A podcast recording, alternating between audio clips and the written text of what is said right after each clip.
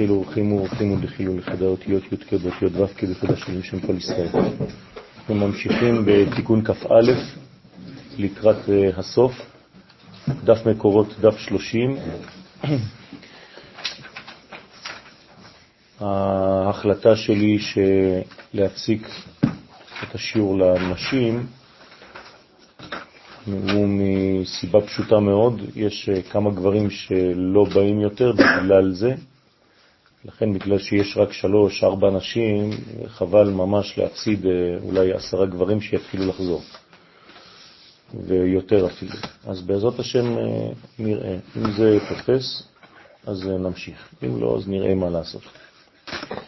אומן דאפריש ענפה מיני, מי שגורם בעוונותיו להפריש ולהפריד את ענף העליון שהוא סוד אות ה' בבינה, מנבב של זעיר אנפין, וגורם למנוע שפע המוכין דאימה מזעיר אנפין, דאי הוא זה האיש נקרא מקצץ בנטיעות, לפי שמפריד את הענף מן האילן. הענף זה זעיר אנפין, האילן זה הבינה, ויש בעצם הפרדה בין ה' עליונה לבין ו'. זאת אומרת שחז ושלום הוא לא מביא את האור אל המלכות, כי לבב אין מה להביא. וו זה רק מידות של גילוי, זה רק לבושים, ולכן אין מה להביא, לא לזה ולא לזו. הכל בא מהמוחים. כשאנחנו מדברים על בינה, אנחנו מדברים כמובן על חוכמה. מי שמפריד בין ה' לבין ו', אז אין לו הווה. כלומר, הוא מפריד את הראש מהגוף. לא כתוב כאן, ותשימו לב, מבדיל, אלא מפריד. כלומר, מקצץ, חותך. וזה אסור לעשות. זה נקרא מקצץ בנטיות. והכי התקצץ איהו מעל מדן ומעל מדעתה. לכן יענש מידה כנגד מידה גם האדם הזה, שגם הוא יקוצץ ויקרץ מעולם הזה ומעולם הבא.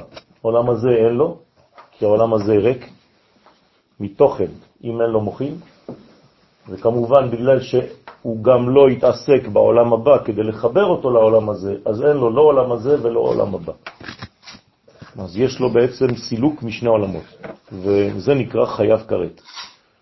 אז נשמתו נחרטת משורשה שבאילן העליון. כן, אנחנו נולדים ממדרגה עליונה מאוד של עולם האצילות. כן, אצילות זה העולם הזה של היוד. בתוך עולם האצילות יש י' כ' ו' כ'. ו' כ' זה האבא והאימא שלנו, משם הנשמות שלנו יצאו. זה הגוף? מה? זה הגוף? זה החלק הגופני של עולם האצילות, כן. כלומר, איברי ההולדה. הרי שום ילד לא נולד מיודקה, נכון? גם בעולם הזה. הילד יוצא מהחלק התחתון, לא מהמוח של האימא, יוצא מהחלק התחתון של הגוף שלה. אז זה בעצם החלק התחתון של עולם האצילות. משם נולדות הנשמות שלנו. זה נקרא זון באצילות, זכר ונקבה של עולם האצילות.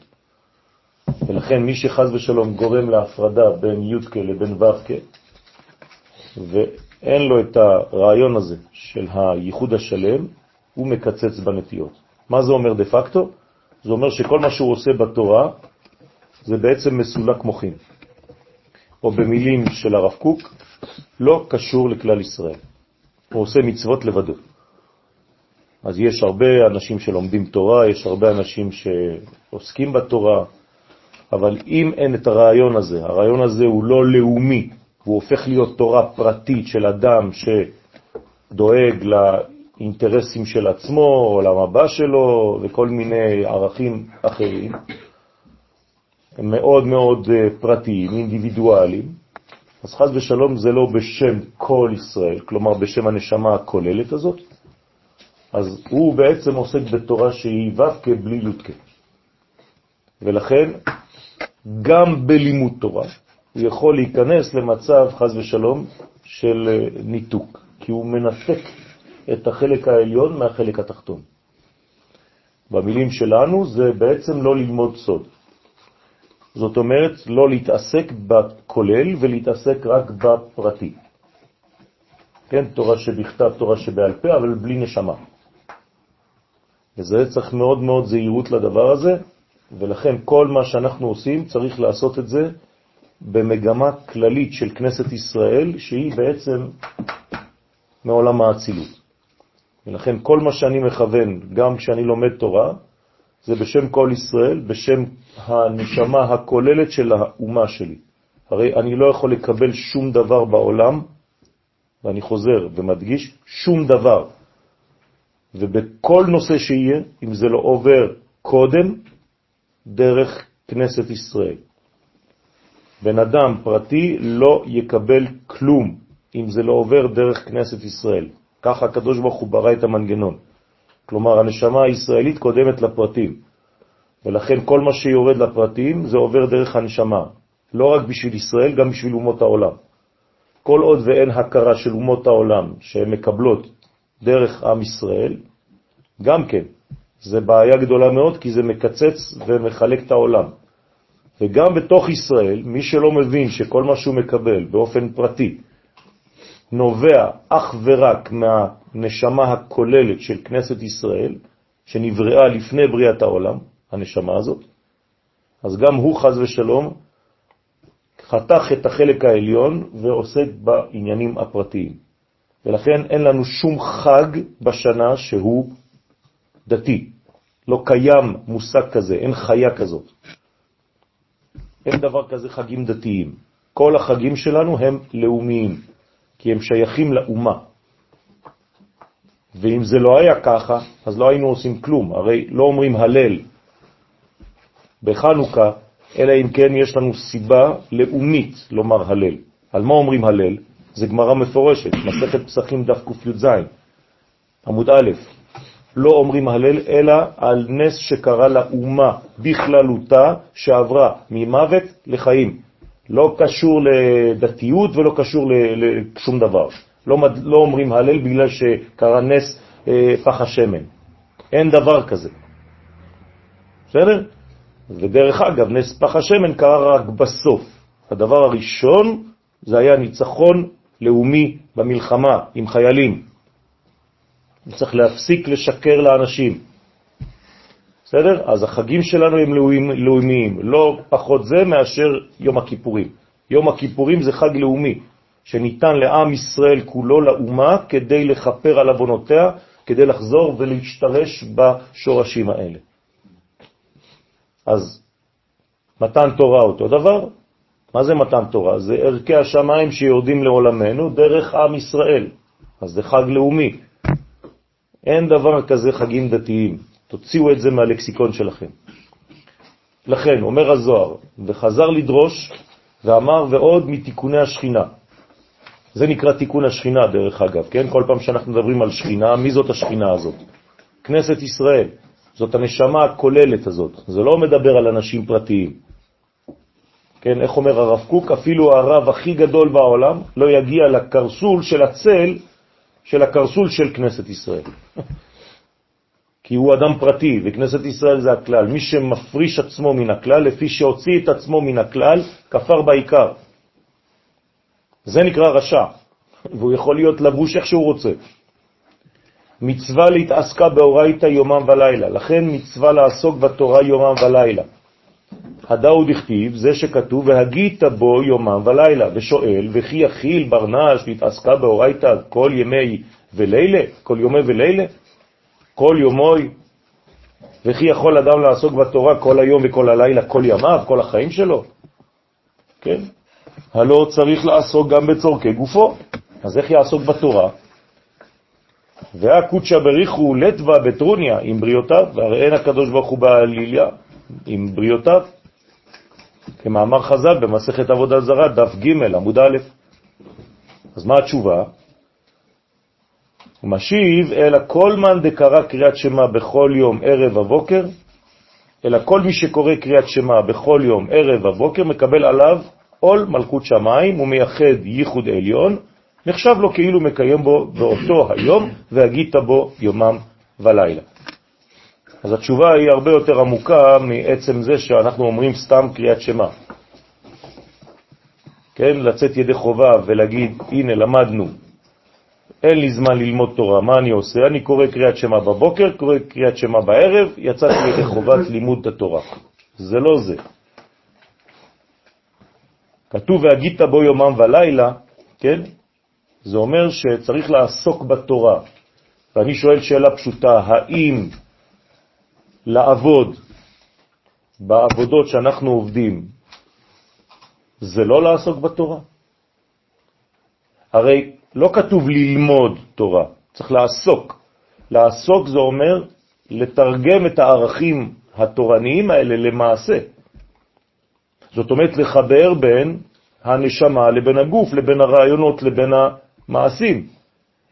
לכן זה בא על ידי קריאת שמה. כי מה זה קריאת שמה? סוד הייחוד. השם אחד, זאת אומרת שהשם לא פחות בגוף מאשר בנשמה, הוא לא פחות בעבודה שלך מאשר בישיבה. זה נקרא קריאת שמה. אז מי שקורא קריאת שמה לא סתם אומר שמע ישראל השם אלוהינו השם אחד, ומבין את מה שהוא אומר, כי הרי מי שקרא קריאת שמה ולא כיוון לפחות בשמה ישראל, צריך לחזור. אתם יודעים את זה. זה לא סתם להגיד מילה, משפט, שמע ישראל השם אלוהינו השם אחד, ברוך שם כבוד. לא. מי שלא כיוון שם צריך לחזור ולומר. אז מה הכוונה הבסיסית? שהשם אחד, מה זה אחד? בשמיים ובארץ, ברעיונות ובמעשים, בישיבה שלך ובעבודה שלך. אם אתה לא מבין שזה אותו אחד שמתגלה בכל הקומות האלה של המציאות, אז כנראה שאתה לא מחובר. אתה חושב שהתורה היא בישיבה, והיא לא בחיים. אז אתה לא הבנת, אתה לא עשית עסק בתורה יומם ולילה. אז אני חוזר ואומר, לעסוק בתורה זה לא ללמוד תורה בלבד, אלא בעצם לעסוק כמו עסק, שהתורה שלך הופכת להיות בעצם גם בתוך המעשים שאתה עושה כל היום. זה סוד קריאת שמה, להביא את הקדוש ברוך הוא בכל הפינות של המציאות. ולכן מי שעושה את זה, אז הוא יצא ידי חובה, כי הוא מבין שאין הפרש, כן, שאסור להפריד בין רעיון לבין מעשה. הוא לא מסלק את עצמו מהעולם הזה. ואם היינו רק ברעיונות, אז היה מספיק לנו נשמה, לא היה צריך גוף. אם הקדוש ברוך הוא נותן לנו גוף וצריך להתעסק בגוף, לאכול, לשתות, לישון ולמלא את העולם, אז בשביל מה כל זה? אז עצם זה שיש בריאה בכלל, שהקדוש ברוך הוא ברא את העולם, זה כבר חינוך. ממנו התברך, שמה? שרעיון צריך להיות מעשי. אם לא, הוא היה נשאר רעיון. מה הוא צריך את כל זה? הקדוש ברוך הוא לא צריך את העולם הזה. אז זה חינוך. עצם הבריאה היא כבר מחנכת אותנו למה עושים. מה עושים? חוכמה שיש לה רגליים, שיש לה מעשים. הקדוש ברוך הוא לא ישב ולמד תורה בשקט, הוא ברא עולם. חומרי, גופני. אז אם הוא בורא עולם חומרי גופני, יש לו רעיון כנראה, שהרעיונות העליוניים האינסופיים יתלבשו בתוך אותו עולם. ואני הקטן צריך להמשיך את זה בקומה של החיים שלי הפרטיים. ולא עוד פעם לנתק את החיים שלי מהמעשים האלה ולחזור עוד פעם לאיזה מין מנגנון עליון מגירה של לימוד בלבד, אלא לימוד שמביא לידי מעשה. זה הלימוד האמיתי. בסדר? לכן, והגית בו יומם ולילה, זה מה שזה אומר. לחבר לילה ויום.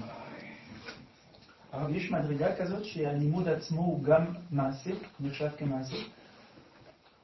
לא, הוא צריך להיות מחובר לפחות עם מישהו שעושה מעשה. זאת אומרת, אם הוא לבד, אז הוא לא יהיה מעשי. הוא צריך להתחבר למישהו שכן עושה מעשה. אז אנחנו יכולים להתחלק בעשייה הזאת גם? בוודאי. זאת לא השיטה של רבי שמעון בר יוחאי, זאת השיטה של רבי שמעון בר יוחאי. ההתעמלות שצעירי ישראל עוסקים בה בארץ ישראל, לחזק את גופם בשביל להיות בנים אמיצים לאומה, מה היא עושה, ההתעמלות הזאת של החיילים? היא משכללת את הכוח הרוחני של הצדיקים. כלומר, בגלל שיש אנשים שנמצאים ביחידות קרביות ולומדים לפתח את הכוח האמיץ של עם ישראל, בשביל זה יש כוח לאנשים בישיבות ללמוד. ומה הם עושים בישיבות? העוסקים בייחודים של שמות הקדושים. בסדר? להרבות הבלטת האור האלוהי בעולם. אז אלה לומדים שם שמות, ואלה עוסקים בצבא. ואין גילוי אור אחד עומד בלי חברו, כלל. אי אפשר, אלא אם שניהם יחד. מאיפה הפסוק המביא הרב קוק? משמואל. ויעש דוד שם, מה זה ויעש דוד שם? דוד המלך היה עוסק בצירופי שמות, ודוד עשה משפט וצדקה לכל עמו, ויואב בן צרויה על הצבא. כלומר, אומר הרב קוק, איך יכול להיות שדוד עושה צדקה ומשפט ועוסק בשמות הקודש? בגלל שיש לו שותף שנקרא יואב בן צרויה, שהוא עוסק בצבא. הנה. זאת אומרת שיש חיבור, והחיבור הזה הוא בריא, והוא צריך להיות. וההמשך, כן, ממשיך אותו, אותו רעיון, כן.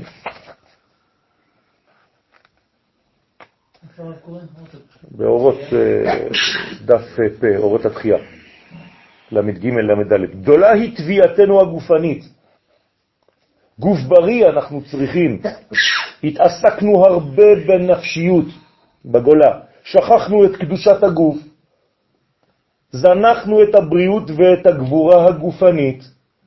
שכחנו שיש לנו בשר קודש לא פחות ממה שיש לנו רוח הקודש. עזבנו את החיים המעשיים ואת ההתבררות של החושים ואת כל מה שקשור למציאות הגופנית המוחשית. מפני מה? מפני יראה נפולה. פחד לא נכון, דתי, עצבני, מפני חוסר אמונה בקדושת הארץ. לא ידענו שיש לנו פה ארץ הקודש, הכל רוחני, הכל שמיים. אז אתה גם לא צריך ארץ, לך תעשה תורה גם כן במקום אחר בעולם. לך תפתח תורה, העיקר שתהיה דתי ותאכל כשר ותשמור שבת, אז מה איך אתה צריך את מדינת ישראל, את ארץ ישראל בכלל? אמונה זה סדר זרעים שמאמין בחיי העולמים וזורע. כל תשובתנו תעלה בידינו רק, רק, אם תהיה עם כל הוד הרוחניות שלה, גם תשובה גשמית, יוצרת דם בריא, בשר בריא, גופים חטובים, איתנים, רוח לוהט, זורח על גבי שרירים חזקים, ובגבורת הבשר המקודש תאיר הנשמה שנחלשה. זכר לתחיית המתים. זה נקרא תחיית המתים. אז זה בדיוק העניין של קריאת שמע, רבותיי. אל תתבלבלו, קריאת שמע זה לא עוד איזה, כן, טקסט דתי שאתה צריך להגיד אותו, יצאת ידי חובה. אם אתה לא מכוון את הדבר הזה בקריאת שמע, שאתה מחבר שמיים בארץ, לא עשית כלום. זה נקרא שם אחד. אחד בשמיים ובארץ, אחד ברוחניות ובגשמיות, אחד בלמעלה ואחד בלמטה, זה אותו אחד. ולכן, זה נקרא קריאת שמע בוקר וערב, כן. הרב קוק מתאר איזשהו קיצון שהגענו אליו, מאיר את הקיצון השני. ו? מאיר את הצד השני. נכון. אנחנו באותה מציאות יכולים להיות שוב הפוך. נכון. אנחנו נמצאים יותר מדי בגוף. נכון.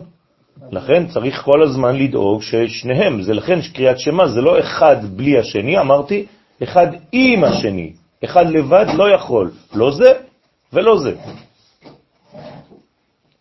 אז זה לא קיצון, זה, זה פשוט סוגריים. סוגריים של כל המציאות. אם ניתן לזה גוון, גוון זה שחור ולבן. כל עוד ולא חיברת בחיים שלך, לא הגעת לשחור וללבן, אתה עדיין במלא צבעים שבאמצע. אתם יודעים שמבחינה אה, קוגניטיבית עדיף להראות לילדים קטנים שחור ולבן מאשר צבעים? כשאתם רואים כל מיני דברים שמסתובבים לתינוק בהריסה שלו, כן? עושים מלא צבעונים ומלא דברים כאלה. הדבר הכי חשוב לתינוק, כדי ללמד אותו מכלול ושלמות, זה להראות לו שחור ולבן. כי זה הסוגריים של כל המציאות. אין יותר חזק משחור ולבן. לכן התורה היא אש שחורה על גבי אש לבנה. למה אסור לנו לכתוב בצבעים בתורה? הרי זה נחמד, לא היינו מלא, הכל צבעוני, הכל יפה. אלא שהתורה היא בעצם מכלול כל המציאות. ומה יש במציאות? שורש ותוצאה, זהו.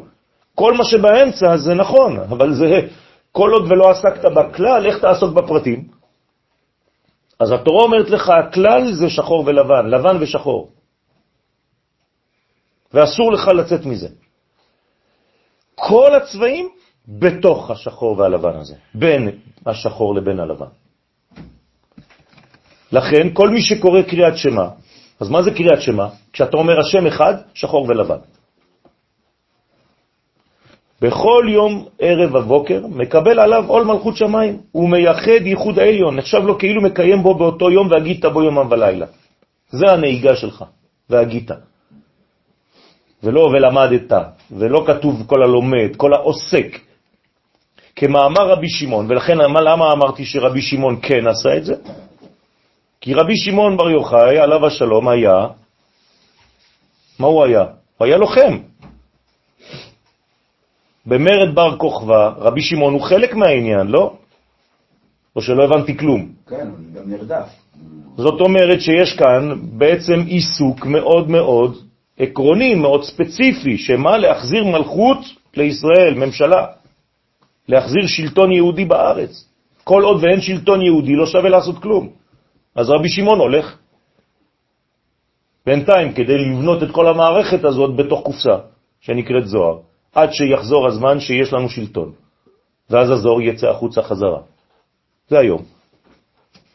ואמר עוד, כל פקודין, כל התרי"ג מצוות תלויות בספירות של זעיר אנפין. פה זה תרי"ג מצוות, זעיר אנפין. למה? כי זה בעצם תורה שבכתב. תורה שבכתב פה, תורה שבעל פה פה. הוא מפרש, אית מינה יהודי תליין בפרי אילנה, יש מהם שתלויות בפרי האילן. כלומר, יש מצוות שתלויות בפרי, דהיינו בעץ עושה פרי, שהוא היסוד.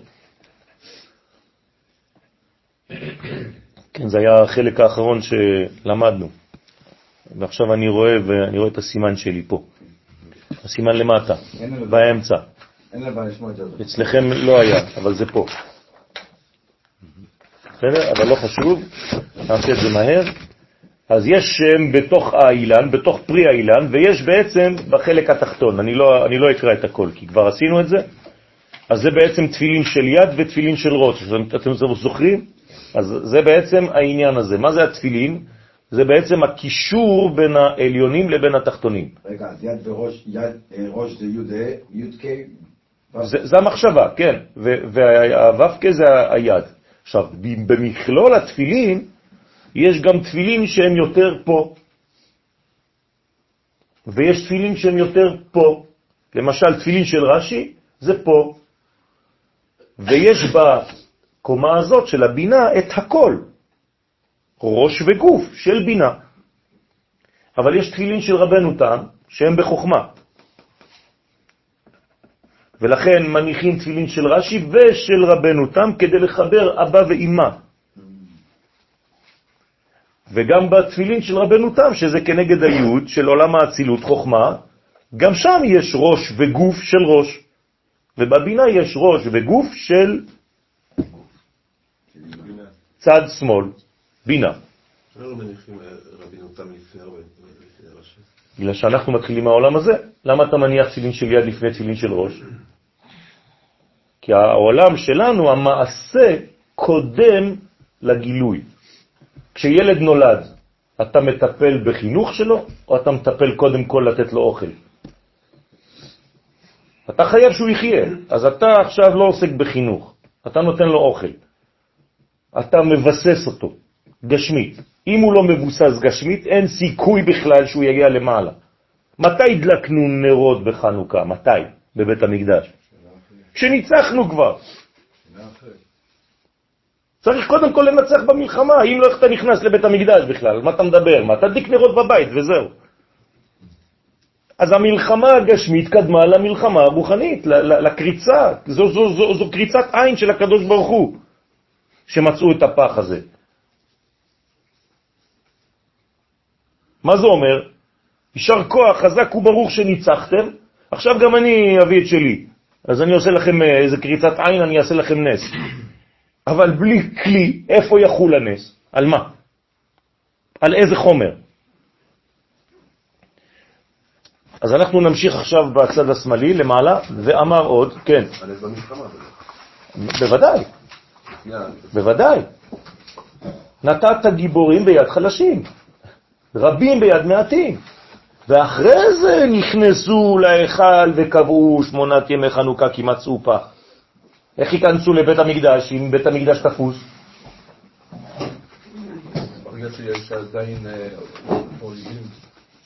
אה, זה... לא נקרא מלכות. את אין לך אפילו מצווה לגור פה. גם בארץ ישראל, בתחומים של ארץ ישראל, אם אתה חי פה תחת שלטון זר, זה נקרא עובד עבודה זרה. דוד המלך, גמרא מפורשת. בסדר? אז אנשים חושבים שהשינוי הטריטוריאלי בלבד, בלבד מספיק. לא. לכן קובע הרמב"ן שאם אין שלטון יהודי בארץ ישראל, כן?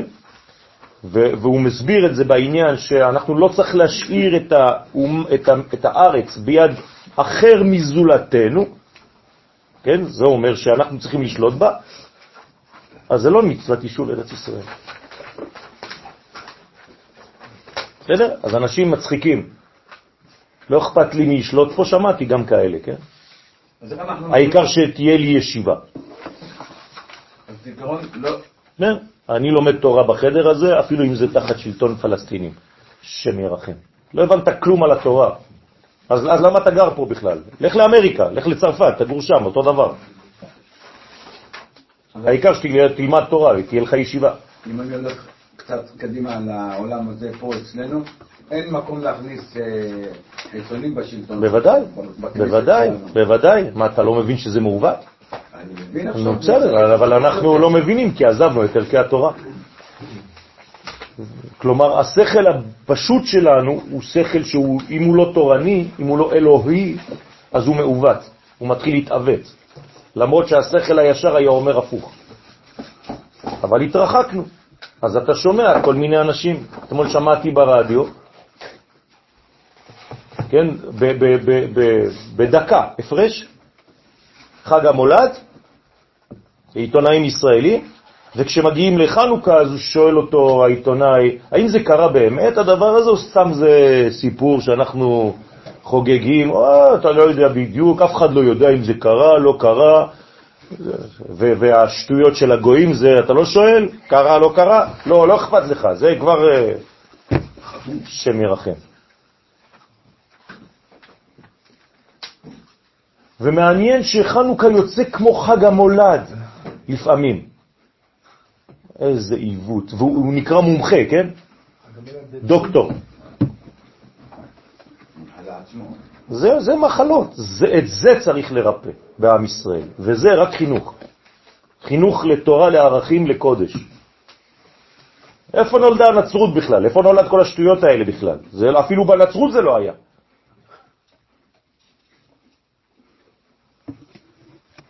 עוד שאלה קטנה, אז אני, בלי להתבייש, אני יכול להגיד שבכנסת ישראל, בשלטון ישראל, אין דמוקרטיה. זה מלכות. זה מלכות. היום המלכות תפסה לבוש של דמוקרטיה, אבל זה לא האידאל התורני. האידאל התורני הוא לא כזה. צריך שיהיה מלך בישראל. לכן אנחנו לא מסתפקים בדמוקרטיה, אנחנו רוצים את מלך המשיח. צריך שתהיה מלכות, שתחזור מלכות.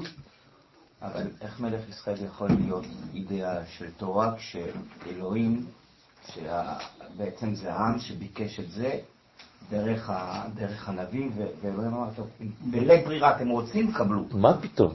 זה לא נכון. הוא אמר, אם אתם לא רוצים אותי ואתם רוצים לא, לא, בשר לא. ודם כמו הגויים, חס ושלום, לא, לא, לא. זה לא ככה. הרי הקדוש ברוך הוא, כשהוא מולך בעולם, הוא צריך שיהיה מלך, בשר ודם. בסדר? זה חייב לעבור. אם לא, אז גם אנחנו, עם ישראל, לא צריכים להיות פה. אבל זה שהקדוש ברוך הוא יתגלה. זה עם ישראל שדרש את המלך. הבעיה זה שהוא דרש מלך ככל העמים. לא שהוא דרש מלך. לדרוש מלך זה לגיטימי, זה צריך. איפה זה כתוב? מה זאת אומרת איפה זה כתוב? בתנ"ך. איפה? איפה בתנ"ך זה כתוב שכאילו אנחנו... אנחנו- רצינו. אבל זה, מלך. אבל שם כתוב שאנחנו... תוציא לו את ה... זה זה לא, זה שאלה. כן. אבל זה בדיוק, זה כאילו, זה אנחנו שרוצים מלך כמו כולם. לא, זאת הבעיה. זאת הבעיה, אבל זה לא שאנחנו דורשים מלך. התוספת היא לא נכונה. ככל העמים. אבל זה, אם, אם, אם היינו צריכים לקבל מלך, זה היה צריך להיות כתוב במקום אחר. לא בדרישה שלנו, ולא מגיע במקום שכביכול הדרישה היא מעוותת. אבל מלך הראשון בישראל, מי זה? משה רבנו, נכון? אז למה הקדוש ברוך הוא לוקח בן אדם? כי, כי משה הוא מלך ונביא. ויהי בישורון מלך, זה משה רבנו, נקרא מלך. אז למה הקדוש ברוך הוא בוחר ומעמיד עלינו מלך, כמו משה, שיוציא אותנו הוא לבדו ממצרים, נכון? לא צריך שום אמצעי. זאת אומרת שכל מה שקורה בעולם צריך מלכות, וזה לגיטימי. היום כשמבקשים את מלך המשיח, זו טעות? לא. זאת לא טעות, אנחנו רוצים מלך, בשר ודם. יקום איש מבית דוד, הוגה בתורה, כדוד אביו. זה לא סתם... אה, אז מה? מי, מי ישלוט עלינו? כן. בסדר. מצאת? אז ת, ת, ת, תקרא לנו את הפסוק. סיפור ארוך. וקפצו כל זקני ישראל ויבואו שמואל הרמצה ואמרו אליו, הנה אתה זקנת ובניך לא הלכו בדרכיך, אתה שים עלינו מלך כשופטנו ככל הגויים. הנה, זה, תשים עלינו מלך, זה היה מספיק. הוסיפו תוספת שהיא לא נכונה, ככל הגויים. זה, זאת הבעיה. זה לא מלך. מלך זה לא בעיה, להפך, זה הפתרון. תודה רבה. לכן, התפשט מלבושים דקדרות, התפשט הקדוש ברוך הוא מלבושים השחורים שהיה מלובש בהם בגלות, כן? הקדוש ברוך הוא בגלות לובש שחורים, וזריק לו על אומין דעלמא, ויזרוק אותו על אומות העולם. כי הם יהיו בגדי נקם. כלומר, על מי הוא יזרוק את הבגדים השחורים? על אומות העולם. זה נקרא בגדי נקם. כי כל ההריגות ושפיכת דמים ושפיכה, ששפכו האומות מבני ישראל רשומים על בגדי נקם של הקדוש ברוך הוא. כן. זאת אומרת, על זה אנחנו אומרים אל נקמות השם, אל נקמות הופיע. הנשא שופט הארץ. השב גמול על גאים. ואז יזרקם הקדוש ברוך הוא על האומות כדי להינקה מהם. זאת אומרת שהקדוש ברוך הוא בעצם מנקה את הכתמים של הדם שנפל מישראל, הוא מנקה את זה על ידי זה שהוא נוקם בגויים על כל מה שעשו במשך ההיסטוריה. כן, מחזיר להם. מחזיר לכל אחד את שלו, זה אקט סימבולי. ואז הם יריבו בינם לבין עצמם. נכון. הדאוד הכתיב, זה שכתוב, ויהי חושך אפלה וגומר לכל אומות העולם. כלומר, יהיה זמן, שלב, שאנחנו נהפוך לאור והם יהיו בחושך, לכן אנחנו צריכים להיות אור לגויים. כי הם לא יאירו בלעדינו, הם לא יאכלו יותר. ולכל בני ישראל היה אור במושבותם. אז מה צריך קודם כל? צריך שיתנתקו מאיתנו, וכל ניתוק מאיתנו, זה נקרא DBS או BDS, זה בעצם יכניס אותם לעוד חושך. אז חייב שיהיה שלב כזה, שהם יבינו שבעצם בלי זה, הם רוצים עכשיו לנסות, בואו ננסה להוציא את כל התקעים מהשקעים. אז עכשיו, כל פעם שזורקים לך סחורה שבאה מפה, זה ניתוק מעם ישראל. כל פעם שהצביעו אתמול באו"ם, בלילה, אתם יודעים, נגד מדינת ישראל. כל דבר כזה, כל אומה שעושה את הדבר הזה, מה היא עושה בעצם? היא מוציאה את התקע של עצמה מהשקע, זאת אומרת שהחיים שלה נגמרים. הם לא מבינים את זה, אבל הם צריכים לעבור את זה, כדי להגיד בסופו של דבר, כן, היא נתקה את מוסרותינו, נתנתקנו, אין לנו אור יותר. ואז הקדוש ברוך הוא יגיד להם, אבל אתם הוצאתם את עצמכם מה, מהצינור של האור, מחברת חשמל, מה אתם רוצים? ישראל זה חברת חשמל, אני בראתי את העולם. אתם לא מבינים את זה. אה, סליחה, אז ת, תחבר אותנו עוד פעם. זה ביאת המשיח. פשוט מאוד. לכן, כי הקדוש ברוך הוא יאיר עליהם, אורו יתברך, איך הוא יאיר עליהם? לא לשכוח, כל הזמן, דרך עם ישראל, לא לשכוח את הדבר הזה, כי אם לא, אתם תהפכו להיות סתם אה, לופטמנש בשמיים. לא יהיה לכם בסיס אמיתי של, של, של תורה. חבל. כשאתה אומר למישהו, הקדוש ברוך הוא יברך אותך, זה אומר לך לעבוד. כן? הקדוש ברוך הוא ייתן לך אוכל, כלומר, תפתח את המקרר. אתה לא לבד. כן, זה אתה מבין, נכון? שכשאתה רעב אתה פותח מקרר לאכול. למה אתה לא מתפלל? תתפלל שאכלת. אתה רוצה להביא ילדים, אתה צריך להיות עם אשתך, נכון? לא, תתפלל, תעשה כוונות. גם ההוא נולד ככה. אה, בשביל זה אתה יודע שצריך לעשות דה פקטו מעשים, אבל בשביל כל השאר לא. זה אותו דבר. כמו שכתוב, כי השם יהיה לך לאור עולם, ושלמו ימי אב לך, בימי רבי ימינו אמן. זאת אומרת שכשעם ישראל יחזור לזהות הזאת, אז הקדוש ברוך הוא יאיר בו. כי בך בחר השם לעשות את זה. יש לנו מיליון פסוקים. זה לא סתם איזה דבר שבא מהשמיים, יורד עלינו כמו לא יודע מה, ואין לנו פה מציאות. צריך פה מלכות, צריך מלך פה. הוא מפרש עוד בהאו זימנה, לא רק שיש מלך, הוא גם רוכב על חמור. למה צריך להדגיש את זה? כי זה חומריות. אל תביא לי איזה רוח. הוא חייב לרכב על החמור. הוא מפרש עוד, או על סוס, או איך שאתם רוצים, או על עננים, זה לא משנה לי, אבל הוא רוכב על משהו. הוא מפרש עוד בהאו זימנה דהתלבש באילן לבושים שבאותו הזמן של הגלות, שנתלבש הקדוש ברוך הוא באלו הלבושים השחורים, איתמר בנאמר בקדוש ברוך הוא ויאמר אסתירה פניי מהם. כלומר זה... זהו סוד לבוש כדרות. כלומר, בגדים שחורים מסתירים את הקדוש ברוך הוא בגלות מעם ישראל. במילים אחרות, אין שכינה. השכינה לא יכולה לשרות בחוץ לארץ. אז היא מלווה, היא גולה עם עם ישראל, אבל אין שכינה, היא לא יכולה לגעת ברצפה. למה אין שכינה יכולה לגעת ברצפה בחו"ל? כי הקדוש ברוך הוא לא יכול להניח לאו במקום זר. זה תמה, אסור. אומר הבן ישחי אפילו, עליו השלום, למה המן שהיה יורד מהשמיים במדבר, שזה לא ארץ ישראל, לא ירד ישירות על האדמה? בשביל זה, כי הקדוש ברוך הוא לא רוצה חז ושלום להוציא משהו ישירות לגלות, אז הוא שם מתחת למן שכבת טל, כדי שהרגליים שלו לא ייגעו בחוץ לארץ. תראו עד איפה זה הולך, רבותיי. והוא חי בבגדד, כן? אבל הוא יודע, הוא אמיתי.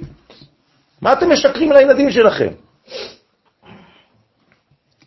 ולכן זה נקרא סוד הכדרות והסתרת הפנים הגורמת לכל הגלות והצרות. כי למה יש צרות? כי, כי האור של הקדוש ברוך הוא לא מתגלה.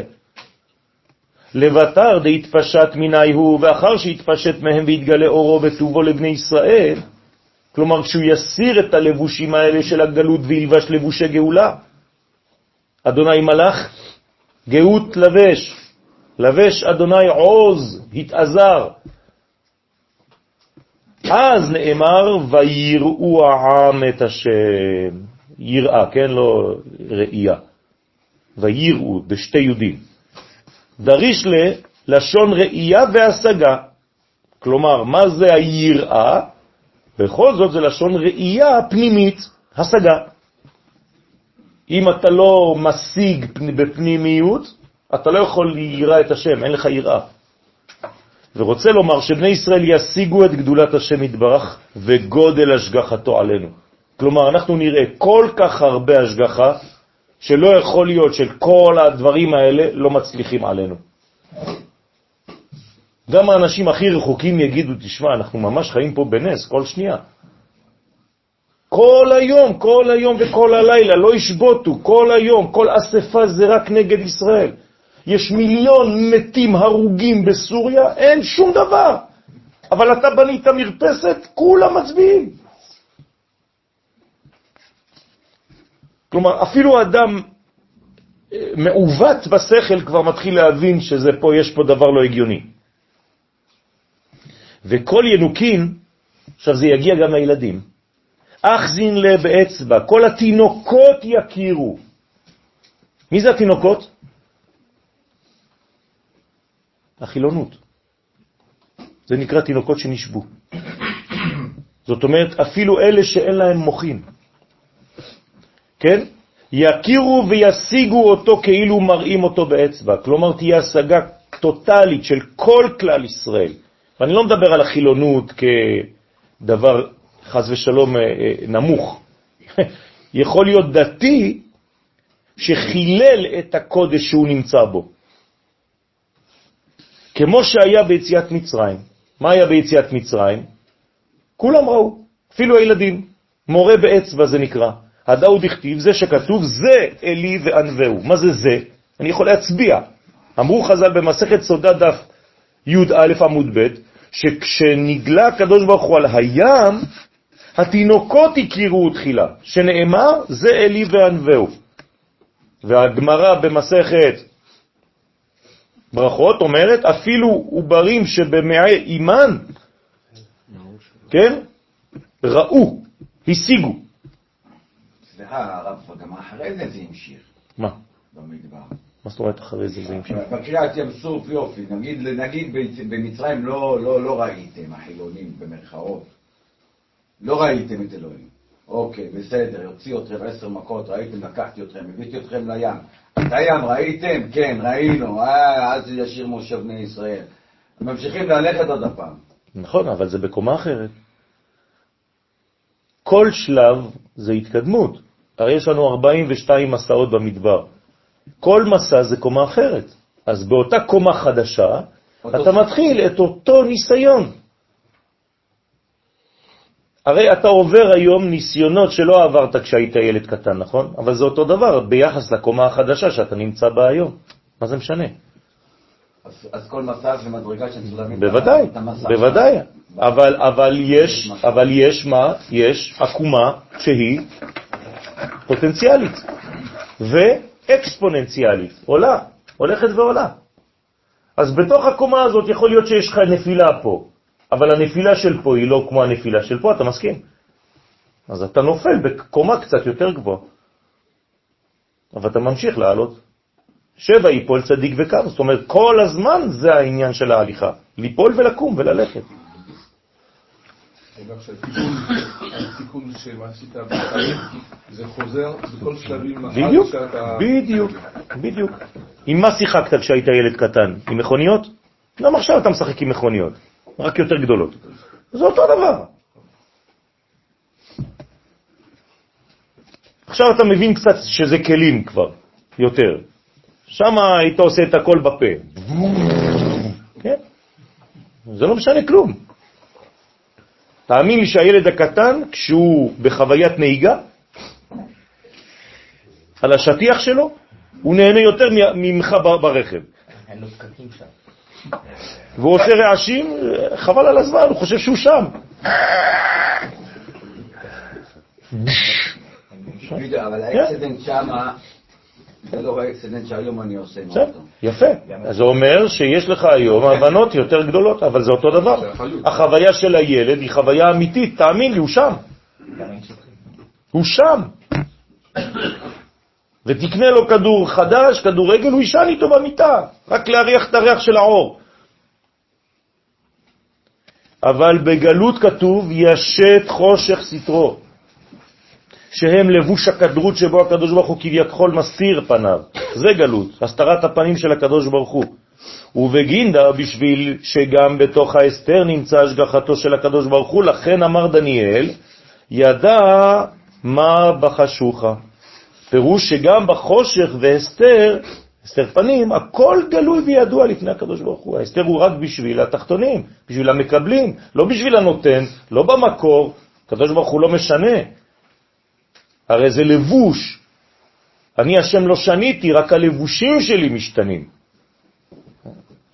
וההסתר הוא רק מצידנו, כלומר ביחס למקבלים.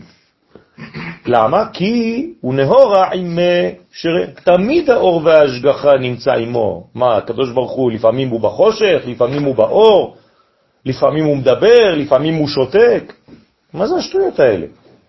תראו איזה, לאיזו תורה נמוכה ירדנו. הייתי בשיעור בהר חומה השבוע, שאלתי את אנשים, כן, מתי ניתנה תורה לעם ישראל? אז כל אחד נותן לי תאריך. אמרתי, לכם, אמרתי להם, אז הקדוש ברוך הוא דיבר ושתק. יום אחד הוא קם בבוקר, אמר, היום אני נותן את התורה ב-10 בבוקר, זה ייקח לפחות שעתיים, אחרי זה נאכל משהו. מה זה, טיול ילדים? אלא שהתורה ניתנת כל רגע, היא אף פעם לא הפסיקה להינתן. אז למה זה אירוע שהיה שם? כי אתה פשוט עלית לקומה ששמעת. אבל בכבוד תעלה גם עכשיו תשמע אותו דבר. מה אתם חושבים שזה אירוע חד פעמי מתן תורה? הרי בחיים לא אמרת ברוך אתה השם נתן התורה, אתה אומר נותן, בהווה. אז מה, אתה משקר? אז תעלה. עצם זה שאתה לא שומע עכשיו את עשרת הדיברות, זאת אומרת שאתה סתום. אם היית במדרגה הזאת, לא היית שומע? בטח שהיית שומע, שהרי הקדוש ברוך הוא כל הזמן אומר אותם.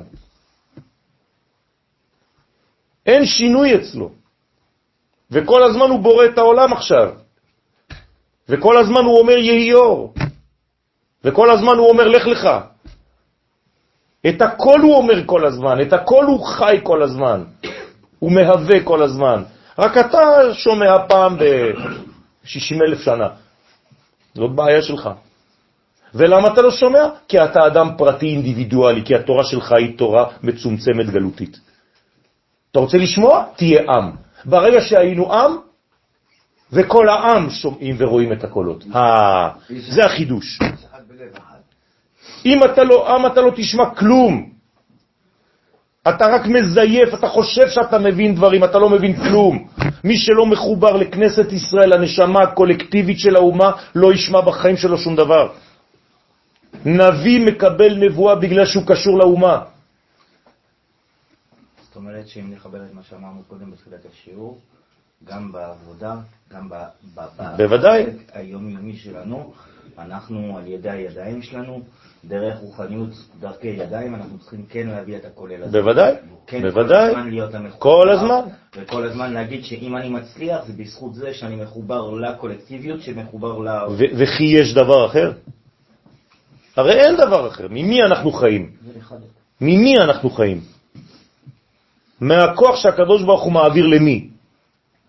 לנשמה שנקראת כנסת ישראל, ואני רק זרוע של הדבר הגדול הזה. לא תבין את זה? אתה לא הבנת כלום בתורה, אתה יכול ללמוד כל היום. ובהאו זימנה דאי בחשוכה, ובזמן הגלות שהקדוש ברוך הוא כביכול בחושך. עכשיו, למה הקדוש ברוך הוא בחושך? למה?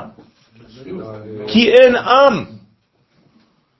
כי אין עם, אין הופעה של עם. בגלות העם ישן, הוא בתרדמה, לכן הקדוש ברוך הוא נמצא בחושך, הוא לא יכול להתגלות כביכול.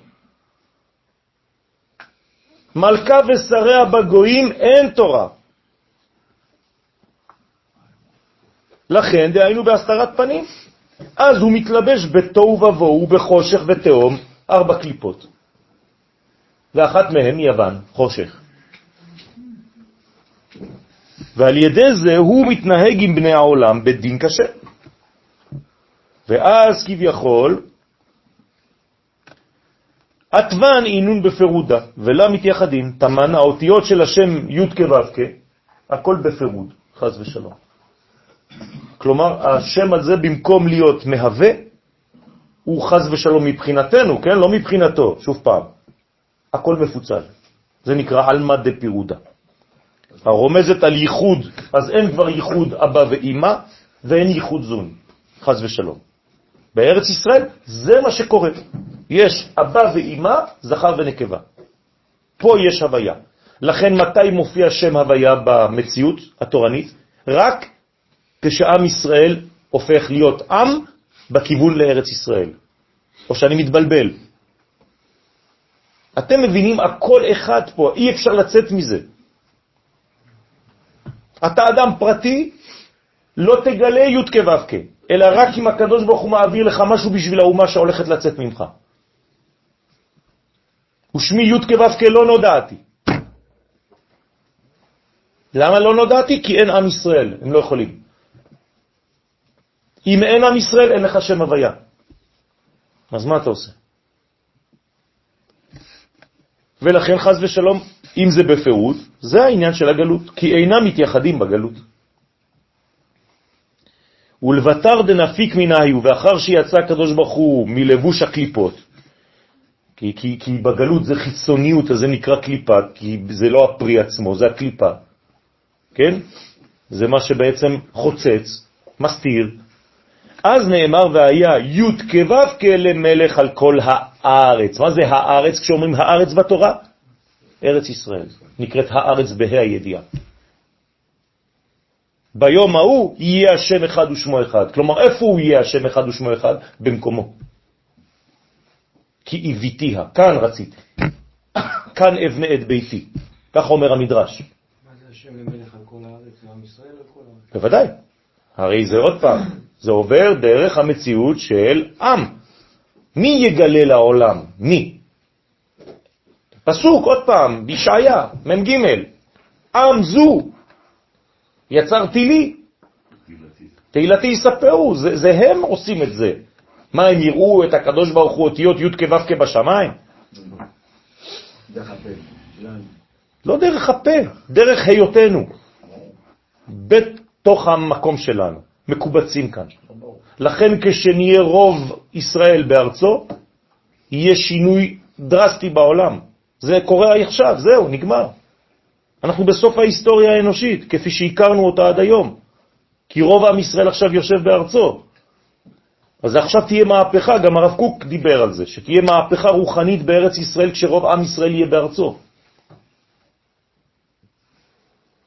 וזה עכשיו, זה, זה דה פקטו, זאת מציאות, זהו, זה כבר לא חלום. אתם מבינים מה קורה פה? רוב עם ישראל בעולם נמצא עכשיו פה. התורה בכלל לא לדבר, איפה נמצאת התורה? פה. יש תורה בחו"ל? התורה חזרה לבית שלה, לאכסניה. יוצא שכבר לא צריך לצאת בכלל מפה. אלא אם כן אתה הולך לחנך, לחזור. שיהיה ייחוד שלם בין אבא ואמא בן זון, ואז תתגלה מלכותו בכל העולם. בהוא זימנה באותו הזמן שהתייחדו הדלת אותיות של שם הוויה. זה מה שאנחנו צריכים לעשות, לשם ייחוד. לייחד, לאחד את ארבע אותיות האלה, כל חבן יתערו בניגונה, כל החיות, חיות הקודש, יתעוררו לשיר ולנגן. זה הניגון הגדול, זה הסימפוניה הזאת. דהיינו באותיות הוויה בשיר פשוט כפול משולש ומרובע. אתם זוכרים? השיר הפשוט זה השיר של מי? של האדם עם עצמו, של, ה, של האדם הפרטי. מה זה הכפול? עם חברו, שאני מבין שבעצם אני לא יכול בלעדיו. מה זה המשולש? עם האומה שלי. מה זה המרובע? עם היקום. ומה זה שיר השירים? כן, כל הקוסמוס. אז השיר הזה הולך ומתפשט, י', י' כ', י' כ' ו', י' כ' ו' כ'. זה נקרא שיר פשוט, כפול, משולש ורובע. וחנפיהם פרודות מלמעלה, כדי לקבלה בחדווה, לקבל את השכינה בשמחה. כי אז תעלה השכינה עם כל הבירורים שביררה מהקליפות בימי הגלות. מי זה אותם בירורים? אתם, רבותיי. ההורים שלכם, מאיפה עליתם? אחד יצא מפולין, אחד יצא מגרמניה, אחד יצא מרוסיה, אחד יצא מצרפת, אחד יצא מאמריקה, אחד יצא לא יודע מאיפה. אתם חושבים שזה סתם אנשים שעולים? הרי כל יהודי שעכשיו חוזר, ילד קטן, אישה, איש, הוא מביא איתו, הוא הבירור עצמו, הוא נברר מהגלות וחזר. אתם יודעים איזה חגיגה צריך לעשות לזה? אתה יכול ללכת לשדה תעופה כל היום ורק לשמוח ולרקוד. כל יום מגיע מטוס. זה בירורים, רבותיי. עכשיו, אם אתה לא, מבין את זה בפשט, מה זה בירורים בשבילך? זה בירורים. רואה אורות. רבותיי, אני יכול לגעת בבירור. אתם מבינים שאני יכול לראות מה זה בירור? ומה זה לברר? לברור, זה להוציא בעצם את הכוח שבשביל מי הוא היה עובד? בשביל אומה זרה. הרי כל מה שהוא עשה בגלות, הוא השתמש בכל הכוחות שיש בו בשביל לעזור להם. ובשביל האומה שלו הוא לא עשה את זה. אז עכשיו שהוא חוזר לפה, כל הידע שלו זה בשביל האחים שלו, בשביל האומה שלו. אתם יודעים איזה כוח יש לזה? הוא כבר לא משלם מיסים שם. פה הוא משלם מיסים למי? לאומה, לקולקטיב, כדי לפתח את עם ישראל. כלומר, יש מצווה כזאת אפילו. בחיים לא שמחתי לשלם מיסים כמו שאני משלם פה. וכל להון יהון רצים ושווים בניגונה, וכל המלאכים יהיו רצים ושווים בניגון. רצו ושוב. רוצה לומר שימהרו להעלות את השכינה על ידי ניגון. זה הניגון. הניגון זה בעצם ביטוי, ביטוי פנימי עמוק שמתגלה כלפי חוץ. זה הרבה יותר משירה, כן? יש פה שירה ויש אחרי זה גם ניגון. ושליחותה לגבי וכולם ירוצו. מה זה ירוצו? למה רצים? כמו ויריצוהו מן הבור. יוסף הצדיק, כשהוא יוצא, הוא לא יוצא ב... רגע, אני הולך בשקט. לא. מריצים אותו. למה? כי הוא רוצה. כל מה שרצינו מריץ אותנו. אנחנו כבר אלפיים ומשהו שנים רוצים, אז עכשיו אנחנו נרוץ. לא כדי לברוח, כדי לחזור לאחדות הזאת, הכוללת. מושכני אחריך נרוצה. כן, נרצה, רצה. לכן, בשליחות, כולם ירוצו בשליחות מזעירן פין אל השכינה. זאת אומרת שהשכינה בעצם תתמלא. אז השכינה בעולם שלנו זה ארץ ישראל. השכינה בעולם שלנו זה עם ישראל. אז כולם ירוצו לפה. כל האורות שבאים מבינה ומחוכמה יעברו דרך הצינור זעיר אנפין באלף השישי. לא אני אומר את זה, כל, כל חכמי הסוד אומרים את זה. קרוב מאוד לסוף של האלף השישי, כן תהיה הגאולה, כך אומר רבן ישחי, עליו שלום. ואז אנחנו נראה את זה בחוש, יהיו לנו סימנים. מה הסימנים? קודם כל מלא פירות. השווקים יהיו מלאים בפירות. עם ישראל יהיה רוב בארצו. כל זה זה דברים מוחשיים, רבותיי, זה לא באוויר. ואז הארץ תתמלא בשפע, בכל הבחינות. הדאוד הכתיב זה שכתוב, והחיות רצו ושוב, כמראה הבזק. כן, בזק. לבשרה לישראל, כולם ירוצו לבשר לישראל את גאולה ועליית השכינה, שבזה תלויה גאולתם של ישראל. בימי רבי ימינו אמן. כן. דיברנו לפני כן על זה שמשה רבנו המלך הראשון של עם ישראל. נכון. המעניין שעוד לפניו, יוסף, האחים אומרים לו, המלוך תמלוך עלינו בראשות יושב בנו, כן. מבחינת כמו נצחות זה מתחיל ביוסף. כן. כי יוסף הוא בעצם היסוד של המלך. כאילו המלך זה זעיר אנפין. שמולך על המלכות. ולכן ה- היסוד, החלק האחרון של זעיר אנפין זה יוסף. אז יוסף הוא גם כן בבחינת מלך. לכן יש משיח בן יוסף ומשיח בן דוד. יש שני מלכים. נכון, נכון, בוודאי, בוודאי. צריך לזרות הכל לפח. לא לתת לנו שאלה זו.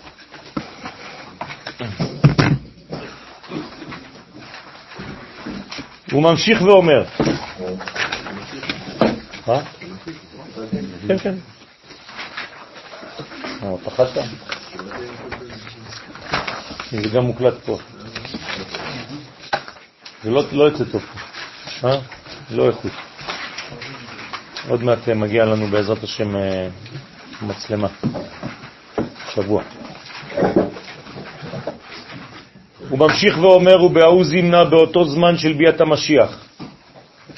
יתקיים מה שכתוב, הללו את השם מן הארץ, תנינים וכל תאומות וגומר. כלומר, מה הביטוי של ההבנה וההפנמה שהמשיח בא? הלל. הללו. הוא אומר לנו, אם אתה לא אומר הלל, זאת אומרת שאתה לא מכיר בזה שיש גאולה. אז מי, מאיפה נהלל אותו? מן הארץ. מי צריך להלל אותו? אפילו תנינים וכל תאומות. מי זה התנין? הקליפה. החלק של הקליפה שלא הבין אפילו הוא. כל תהומות וחושך על פני תהום. פירושו כול הוא לעילה ולתתה, מה ידי יתברע עד יתוש זעירה. כל המלאכים למעלה וכל ישראל למטה בעולם הזה וכל מה שנברא בעולם מקרני רעמים ועד יתוש קטן, שהוא בריאה יותר קטנה, כולם משבחים לה, כולם משבחים ומודים לקדוש ברוך הוא. כלומר, אפילו היתוש הוא יתוש ארץ ישראלי. כן? ועל אותו הזמן נאמר כי מלאה הארץ דעה את השם.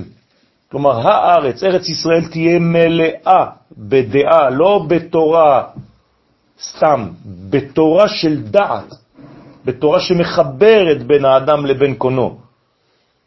כמו מה? כמו מים שממלאים את הים. כמו, כמים לים מכסים. שאז ישיגו השגת הבורא, כלומר התורה שתהיה בזמן הגאולה תהיה תורה מאוד מאוד פנימית, מאוד עמוקה, מאוד כוללת, מאוד רחבה, מאוד סודית. כל אחד לפי זכותו, וכל אחד יגלה את זה לפי כמה שהוא נקי.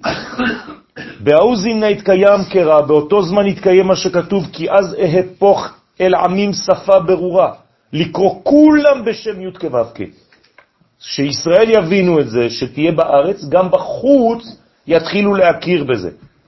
ואז כולם יבינו, אהפוך אל עמים שפה ברורה, כולם יגידו, כולם יכירו בשם י' כו' כי גם הגויים ישיגו אמיתות הקדוש ברוך הוא, כל אחד לפי ערכו וזכותו.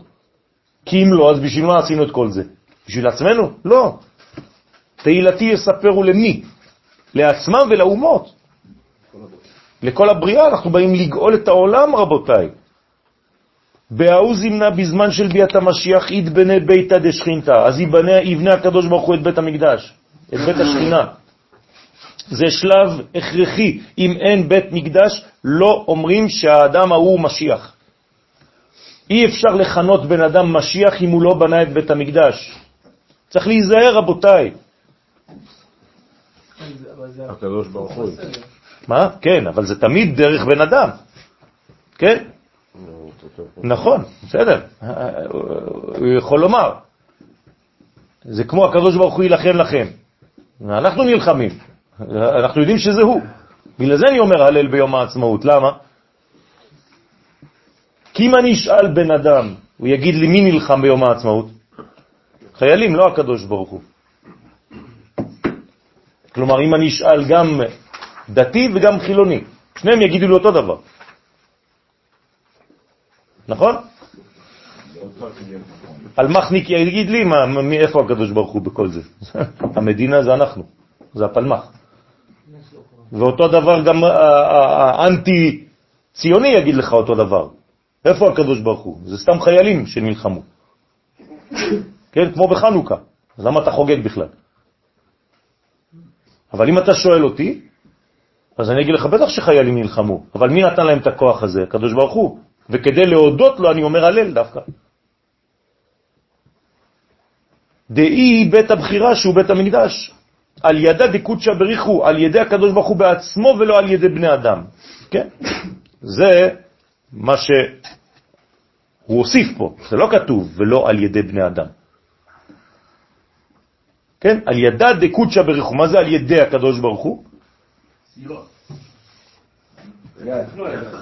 כש, כש, כשאומרים והקדוש ברוך הוא יום אחד יניח את רגליו על הר הזיתים, אז גם זה לא בני אדם. דאית מרבה, כן, תמיד השיטה בולטת. דאיתמר בה. גם הצדיק כותב את זה גם בספר שלו. שמה? שלא לא זה בני לא אדם? עניין של, של אנשים בכלל, זה לא עניין של צבא ולא עניין של פעולות אנושיות. זה כן, דברים זה כן. שקורים מלמעלה, ממש. בוודאי שזה קורה מלמעלה, זה מתלבש בנו. בהדגשה שזה לא על ידי בני אדם, אחרת המשפט הזה מיותר פה.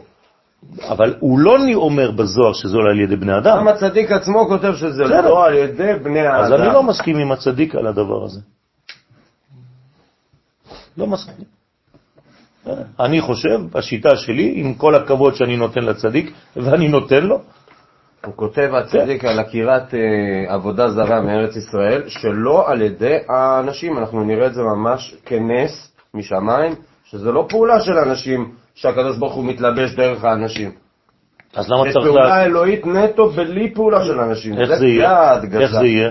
אני לא כתבתי את זה. מעל הטבע? איך זה יהיה? אני לא כתבתי את זה, זה הצדיק זה כתב. בסדר, אבל מה זה אומר? זה כתוב בתנ"ך. זה בוודאי. זה. הרי כתוב על מלחמת עמלק, מלחמה לשם בעמלק, ואחרי זה אתם גם כן. כלומר, יש שתי מלחמות, שתי קומות. ואני צריך לבדוק מה, מה כתוב שם בעניין, אבל שבדרך כלל הצדיק אומר, הוא אומר שזה עובר דרך עם ישראל, ועובדה, עובדה, שבדף ליד, או לפני או אחרי, הוא מדבר על החיילים.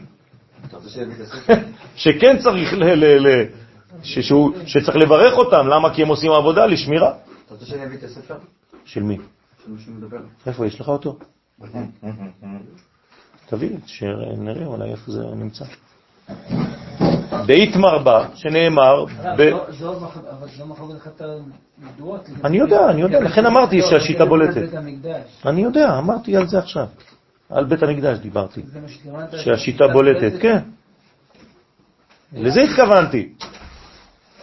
שהשיטה של מי שכתב בולטת. באיתמר בה, שנאמר בבניין ירושלים, ואני אהיה לה נאום השם חומת אש סביב. כן? ואם חומות ירושלים יהיו מאש, כל שכן בית המקדש בעצמו. אבניה של ירושלים. אז מה זה הדבר הזה? מה זה אומר שבית המקדש יהיה מאש ואתה תוכל להיכנס? לא. זאת אומרת שזה יהיה בעצם, זה, זה, זה הכל אה, אה, דיבור אלוהי כדי להמחיש לנו שיש שם גבורה, שיש שם בעצם אש שמחלה את כל מה שזר. זה לא שאתה תראה סתם אש, שאתה תיכנס לתוך אש. כאילו רק אה, כבא יוכלו להיכנס. כן, אבנים מאש, כלומר חומת אש סביב. זה תהיה חומה, אבל זה יהיה כמו אש, זאת אומרת שאף אחד לא יוכל להתקרב אלינו. עינון אבנים טובים, הנה, הזוהר אומר את זה בפירוש. איך אבנים טובות יהיו מאש? או שזה אבנים טובות, או שזה אש, תחליט. אז אבנים טובים דהתבנה מינה, האבנים שמהם יבנה ירושלים, כן? תיבנה, ליתר דיוק. אם יהיו אבנים טובות ורומזים על הזכות של תלמידי חכמים, הנה. אתם רואים? זה, זה רמ- רמזים.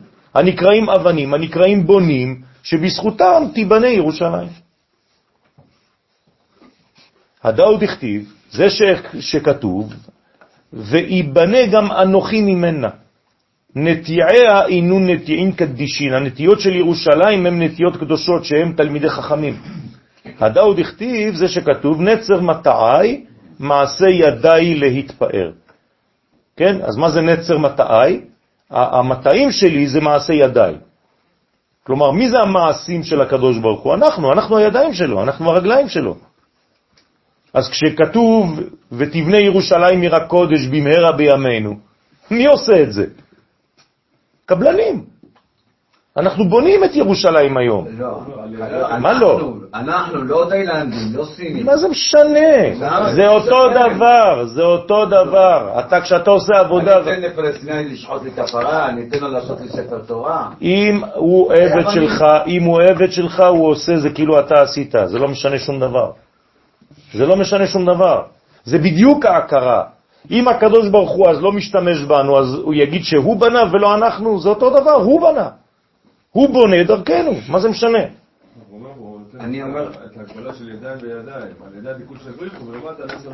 נכון, זה מה שאני אומר, הידיים שלנו זה הידיים שלו. כן, שליחו של אדם כמותו. מה זה משנה? מה זה משנה? לכן פירוש ענף של מטעי, מטעי שהם התלמידי חכמים, שהם מעשה ידיי, כן, להתפאר בהם. אז הקדוש ברוך הוא מתפאר במעשה ידיו. מי זה מעשה ידיו? זה תלמידי חכמים, שהם בעצם חומת אש, שהם בעצם הנטיעות, שהם בעצם הבניין. סליחה אבל איפה הגבול? אם שליחו של אדם כמותו, אז אני אשלח את העבד שלי להניח תפילין במקומי. שוב פעם, יש מדרגות שאתה בעצם עושה דרך שליח, וזה אתה. זאת אומרת שאם עכשיו אני רוצה לקנות משהו, ואני שולח מישהו שיקנה במקומי, הקניין עולה? כן, זה אותו דבר. עכשיו, אבל אם אישה נודרת נדר, אתה יכול... אה, לא. בגלל לא שאתה. גבוה ממנה, בגלל שאתה גבוה ממנה, אתה יכול להפר את נדרה בזמן הראוי ב-24 שעות. בגלל שמישהו שולט על מישהו. זה נקרא שהוא דומיננטי עליו. איך אני יכול לשלוח מישהו אם אני לא שולט עליו? אם אני שולט עליו, מה שהוא יעשה זה בשבילי, כי אני שולט עליו. לא, רואים שהוא לא, אתה לא שולט עליה, כי עובדה שיצא הפוך מדעתך, ועכשיו אתה צריך לקחת את זה להפך. להפך, להפך. ברגע שאתה נשוי, והוא ימשול בה. זהו, נגמר הסיפור. היא יכולה להגיד מה שהיא רוצה. אתה יכול להפר את זה, זה אותו דבר. בוודאי שאנחנו לא נוריד לה ממנה את האפשרות לדבר ואת הכל. אבל אם יש דבר שהוא לא בדרך הנכונה, אתה כן יכול להפר את זה. זה כמו היום, האם אנחנו שולטים על הר הבית? כן, אנחנו כל כך שולטים בהר הבית, שאנחנו נותנים את זה לידיים זרות. טמבלים שאנחנו. אבל אנחנו שולטים שם. מי אוסר ממך, מלהתפלל? לא הערבים, היהודים, הממשלה. זאת אומרת שאנחנו ממש בשלטון חזק על הר הבית, אבל בגלל שאנחנו שולטים בו, אנחנו נותנים את זה לאחרים. זאת הבעיה שלנו. ובגלל שאתה שולט בהמון, אז אתה עושה בית משפט כדי להחליט אם צריך לתת או לא. הרי אם זה לא היה בשלטון שלנו, איך בית משפט יכול לשלוט ולומר? אתה מבין? אלא שהתוצאות הן תוצאות שהן לא בדרך התורה, כי האנשים שעומדים שם הם לא מבינים כלום. זה, זה בעיה אחרת שצריך לנקות את האנשים האלה, לסלק אותם, ולהקים במקומם מערכת חדשה. זה כן, בוודאי, וכמה שיותר מהר. ואותו דבר בשביל ירושלים. מה זה בונה המקדש? הרי זה הלכה פשוטה. נכון? הלכות מלכים לרמב"ם, פרק חלק. המשיח הוא לא משיח ודאי עד שהוא לא בונה. לא כתוב שהקדוש ברוך הוא יבנה את זה בימיו. הוא בונה המקדש, ולכן הוא הופך להיות משיח ודאי. הוא בונה. מה זה הוא בונה? הוא ייקח אבנים לבדו? לא, זאת אומרת שהוא כבר כאן עכשיו, כי הוא כבר בתהליך של בנייה. לא חשוב, עכשיו אני הולך לכיוון שאתה שאלת. בונה המקדש, אתה חושב שמלך המשיח, אנחנו נסתכל עליו בטלוויזיה, לוקח אבנים? מה זה בונה? הוא השתמש ב-20 אלף איש? במכונות, בטרקטורים? אז מה אתה שולח טרקטור במקומך? למה אתה הולך להביא מסעית? תביא אותה לבדה. אתה. אתה מבין? מבין. זה לא ככה עובד. אז ובניינה דבי מקדשה תהא בנויה מכספה ודדהבה ואבנים יקירים. הנה, חומר. אבל הבניין של בית המקדש יהיה בנוי מכסף, אז אתה תחליט לפני רגע אמרת לי אבנים. אש. אז אתם מבינים שזה הכל קודים? ואחרי זה כסף וזהב ואבנים יקרות, מה זה אומר? כל הספירות. זה כל הספירות, רבותיי. מה זה אש? בינה. מה זה זהב? גבורה. מה זה כסף? חסד. מה זה אבנים יקרות? הוד, נצח והוד. לא- לא. שהם רומזים על אורות גדולים. הנה, זה העניין של האור. ותהא מרקמה מכל ציורה דעובדא דבראשית, ויהיו מרוקם מכל הציורים של מעשה בראשית. כלומר, כל מעשה בראשית יהיה בבניית בית המקדש. במילים אחרות, בניית המקדש זה מעשה בראשית בקטן. כל מה שיש בקוסמוס שנברא, זה יהיה אותו דבר בבית המקדש. תיכנס לשם, תיכנס בעצם לעולם אינסופי של הבריאה. רוצה לומר, כל השמות שעל ידם ברא הקדוש ברוך הוא את העולם במעשה בראשית, כולם יהיו מרוקמים ומצוירים בבית המקדש העתיד של מטה. אז זה בנייה בזעיר אנפין, בריאת העולם בזעיר אנפין, זה נקרא בית המקדש. ועלה נהרה ירושלים דלעילה, ועליו תאיר, תשימו לב עכשיו, על ירושלים של מטה והמקדש של למטה, יאירו ירושלים של מעלה והמקדש של מעלה. כלומר, מה זה המקדש של מעלה? אתם חושבים שלמעלה יש בית מקדש? מה זה מקדש של מעלה? מה זה ירושלים של מעלה? הרעיון, יפה. מה זה יש? פיזית? אין. זה הרעיון שימלא את, ה, את, את הכלי שלמטה. לכן שהוא רוחני, הרומזת על המלכות, אז מרקמה מכל מיני גוונים דנאורה, שתהיה מרוקמת ותאיר בכל מיני גווני אורות של ספירות של זעיר אנפין. הנה. ורזה דמילה וסוד הדבר נרמז במה שכתוב ירושלים הבנויה. מה זה הבנויה? ה בונה ה. ה בנוי ה. הבנויה. שהיא ירושלים של מעלה. נחשבת כעיר שחוברה לה יחדיו, כאילו היא מחוברת לעיר הקודש ירושלים של מטה. יש הבנויה, בנויה, בנויה? כן, הב- הבן, אותו דבר. ההא התחתונה היא כמו התוצאה, התולדה של ההא העליונה. לא, בבנויה יש בנויה, כאילו, הי"ק בנו. כן, כן, נכ- אותו דבר, נכון. בניין של י' נכון, פועל יוצא. דאן הרע על גבוי, שירושלים של מעלה תאיר על ירושלים של מטה. עכשיו, מה זה ירושלים של מטה? זה מציאות, לא? אנחנו חיים בה. הרי אם לא היית חי בירושלים של מעל, מטה, וזה היה סתם רעיון, מה לא היית יכול לעשות מבחינה הלכתית? יפה מאוד. יפה מאוד. למה אתה מכוון בתפילה שלך למקום מיוחד, וכשאתה בחוץ לארץ לארץ ישראל, כי אתה צריך מקום אמיתי? זה לא סתם רעיונות. וחוץ מזה, מותר לי לומר תחנון? מתי מותר לומר תחנון במקום? הלכתית, רק כשיש ספר תורה. חוץ מירושלים. חוץ מירושלים, למה? כי כולה תורה. אתם מבינים?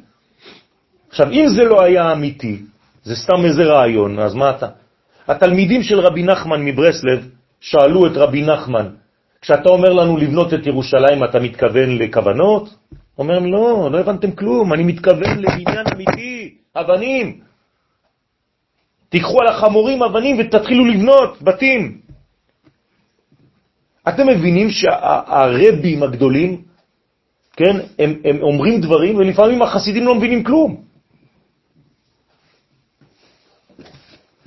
בהאו זימנה, באותו זמן של ביאת המשיח, יתקיים בישראל מה שכתוב, לא יבוא עוד שמשך. מה זה אומר? השמש עדיין לא תשקע יותר. זה מה שזה אומר, נכון? אתם חושבים שהשמש לא תשקע יותר? כן או לא? לא יבוא. מה זה? לא, יבוא זה שוקע. הוא בא השמש זה, זה, זה שקיעה. אז מה? אז אני עכשיו עוד פעם שואל אתכם, לא תשקע יותר השמש כי יבוא המשיח? תשקע, תשקע. אז מה זה אומר? אתה תלך לישון, יהיה לילה? יהיה. עולם כמנהגו נוהג. אבל מה זה אומר? מה זה אומר? יפה. זאת אומרת שאפילו בלילה שלך אתה תראה כמו היום. זה הסוד. זאת אומרת, זעיר אנפין לא יבוא עוד לידי קטנות המוחין. הנה. לא תהיה קטנות יותר, גם בלילה תהיה לך גדלות. מי גרם לזה שיהיה גדלות גם בלילה? ישראל. יפה, אבל אה, לא כיוונת ל... יעקב, נקרא ישראל. אז אמרתי לך יפה, אבל זה לא מה שרצית לומר. זה- זה דווקא ישראל. יעקב. לא, זה דווקא לא, לא, ישראל. זה לא ישראל, זה יעקב. יעקב. אבל עשיו שונא את יעקב, אבל את ישראל הוא לא לא הסכים, חשוב. הוא יבוא אחריו. הוא נלחם על לא דבר. השחר. לא, לא הבנתם אותי. לא. מי תיקן תפילת ערבית? יעקב. יעקב. מה זה לתקן תפילת ערבית? כי היא לא רשות.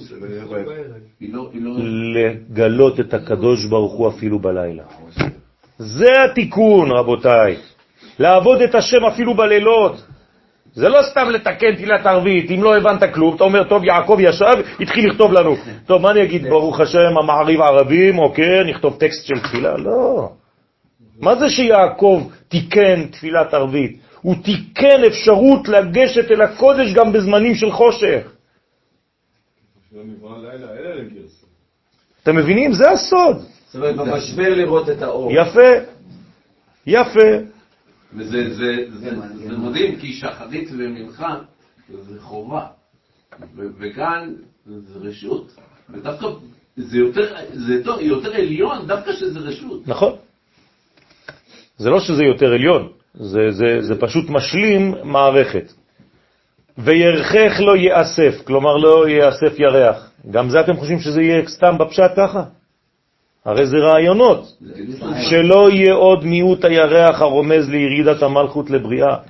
כלומר המלכות תישאר איפה? באצילות. בדרך כלל אנחנו אומרים אין מקרא יוצא מידי פשוטו. פה זה הכל, כל המקרא פה הוא... לא. לא, זה לא מקרא. זה לא מקרא. זה נבואה. כל זה נבואות. אז הנביא, הוא, הוא, איך הוא מנבא הנביא? בדימוי, ביד הנביאים אדמה. אז גם כשהוא אומר לך דברים, אתה צריך להבין מה זה אומר. לא הבנתי, למה זה לא מקרא? כי זה לא בתורה, תורה שבכתב, זה מקרא, עד ספר דברים. זה רק ספר, זה רק התורה. ויתער שיר השירים בעלמא. הנה, זה השיר החמישי. אתם זוכרים? היה שיר פשוט, מרובע, משולש, סליחה, שיר פשוט כפול, משולש, מרובע. ופה זה שיר השירים. זה שיר של כל השירים. אז מה זה? יתער בעלמא. ואז יתעורר שיר השירים בעולם, לפי שאז תשתלם המלכות בבחינת סיירה במילואה. וזה זון, וזון שניהם השתמשו בכתר אחד. כן, אי הפשיל שני מלכים בכתר אחד, זה היה בהתחלה, עכשיו כן, בסוף כן. שני ראשים כן. נכון. ויהיו במעלה יותר ממה שהיו בזמנו של שלמה המלך. כלומר, אנחנו נשיג מדרגה של חבל על הזמן. לכן אז יעורר שיר השירים בעולם. ועד לקנאורה על זיתה ושרגה, שרגה. ואז ידליק ויעיר זעיר אנפין על הזית שהוא היסוד, והיסוד יאיר על הנר שהיא המלכות. הוא מפרש ואומר די ישראל אינון פתילה, שבני ישראל הם סוד הפתילה, המעלים מן למעלה. ועל ידי זה אורייתא מישחה, התורה שהוא זעיר אנפין, ישפיע את השמן שהם המוחין שקיבל מן החוכמה. כן, זאת אומרת שתהיה בעצם זרימה מהשורשים עד לתוצאות. מה זה ביאת המשיח? שהסיבה והתוצאה, כן, תתחברנה ביניהן. שנראה סופו נעוץ בתחילתו, ותחילתו נעוץ בסופו. כלומר, רואה מסוף העולם ועד סוף העולם. כמו האור הראשון ששימש את אדם הראשון. כן, נר חנוכה. אז זה שכינתא שרגא, להעיר על השכינה שהיא בחינת נר, הדאו דכתיב זה שכתוב בהילו נרו, עלי ראשי. הצדיק בעולם הזה אומר, כשמאיר הנר שהיא השכינה, על ראשי, על ראשי, אני נעשה משכן לשכינה. כלומר, היכל השם המה. אנחנו נהפוך להיות בעזרת השם, משכן לכל הערכים הגדולים האלה. הרי שנר הוא סוד השכינה. למה? כי הנר הוא בעצם הכלי.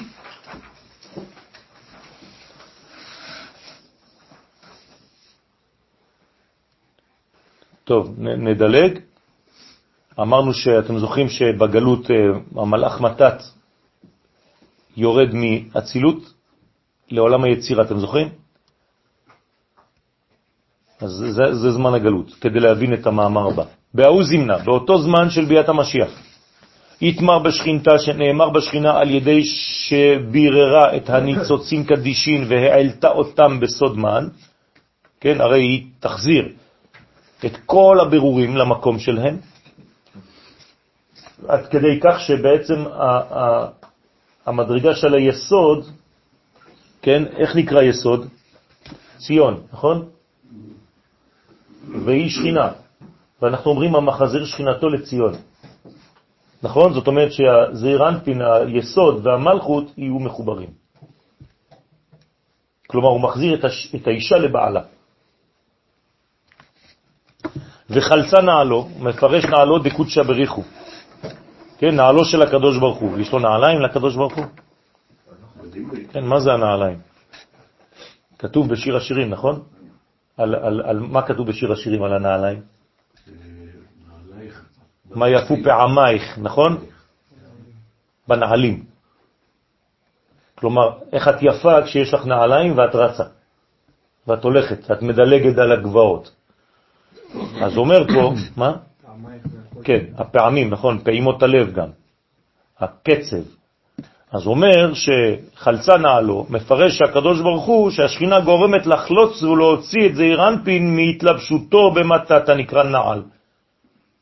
במילים אחרות, מי שנעל את הקדוש ברוך הוא עד היום. נעילה. כשנועלים אותך, אתה לא יכול להתגלות.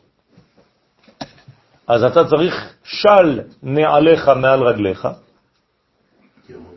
כי המקום אחר שאתה עומד בו קודש הוא, בבית המקדש אסור ללבוש נעליים, לנעול נעליים, כי שם הכל צריך להיות לא במנעולים, במפתחה, לא במנעולה. לקיים ולקיים בזעיר אנפין מה שכתוב של נעליך, שיצא מהתלבשותו במתת. כלומר, תצא. למה ביום הכיפורים אנחנו לא לובשים נועלים נעליים מאור? כדי להיות חירותיים. מי שלא מבין את זה אומר זה עונש, נכון? להפך, אתה לא נעול, רוצים שתהיה פתוח. אה? כי זה יום טוב, שפשוט פספסנו אותו. זה מועד, קירו עליי מועד. אז אם משה רבנו ירד את הנעליים למרצה, זה מה שאמרתי עכשיו, של נעליך מעל רגליך. זה על משה נאמר. ואז זעיר אנפין יעלה למעלה באצילות, כלומר הוא חוזר למקום האמיתי שלו. מה זה חוזר לאצילות? מה, יש שם שינויים, הוא עולה, יורד, אתה רואה מעלית? משתווה. פשוט משתווה למצב של אצילות. שמה יש באצילות? אי הוא וחיוי וגרמוי חד בהון, הכל אחד. אתה כבר לא רואה שינויים. זה הסוד. זה תורת הסוד. כשלומדים סוד, מה לומדים? תורת האצילות. ככה זה נקרא. והתייחד בשכינתה דאית קריאת חליצה, והתייחד עם שכינתו הנקראת חליצה, על שם שחלצה לא נעלו. כן, חלוץ הנעל. ואי הוא, וזעירנפי נקרא חלוץ, חלוץ הנעל, על שם שנחלץ מהתלבשותו במתת. כלומר, מוציאים אותו ממצב גלותי ומחזירים אותו למצב גאולי. בריא, נורמלי, מקורי, יסודי. כל הגלות היא בעצם עיוות, נפילה, התרחקות מהבסיס האמיתי. הבסיס האמיתי זה בניין של אצילות. ו... סליחה? בבית המקדש הראשון, עם שלמה המלך, הוא לא היה במצב כזה? כן, בוודאי, אבל לא שלם. אז איך אפשר לצאת משם? לא שלם, נכון. כי עובדה שבחוץ, מחוץ לבית המקדש, הרי לא הכל הפך להיות קודש, אז יש לך אלמנט שהוא בית מקדש, אבל בחוץ עדיין עושים כל מיני דברים שלא צריכים לעשות. כלומר, במה זלזלו בבית אה, ראשון?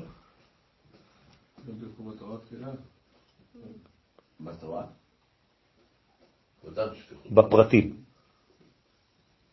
היו רק כלל, הבינו את הכלל, ולא הבינו שהכלל צריך לרדת לפרטים. בתורה. לא. בפרטים, זאת אומרת שאתה היית מתבטא לכלל והיית אומר אני לא עושה כלום, זה כלל ישראל. ואסור, אתה צריך להיות חייל של הכלל הזה. בבית שני מה קרה? הפוך. היו פרטיים, כן, ולא נהגו כבוד זה לזה, זאת אומרת לא הבינו בכלל את המושג של הכלל. מה יהיה בבית שלישי? כלל ופרט מחוברים. בסדר, זה הבניין של הבית השלישי. לכן, לא יצטרכו להתחבר עוד בדרך ייבום לעול- לעולם. להתמר בה, למה יש ייבום? חז ושלום, כי מישהו מת. אז לא צריך את זה כבר, וביאת המשיח זה מדרגה אחרת לחלוטין.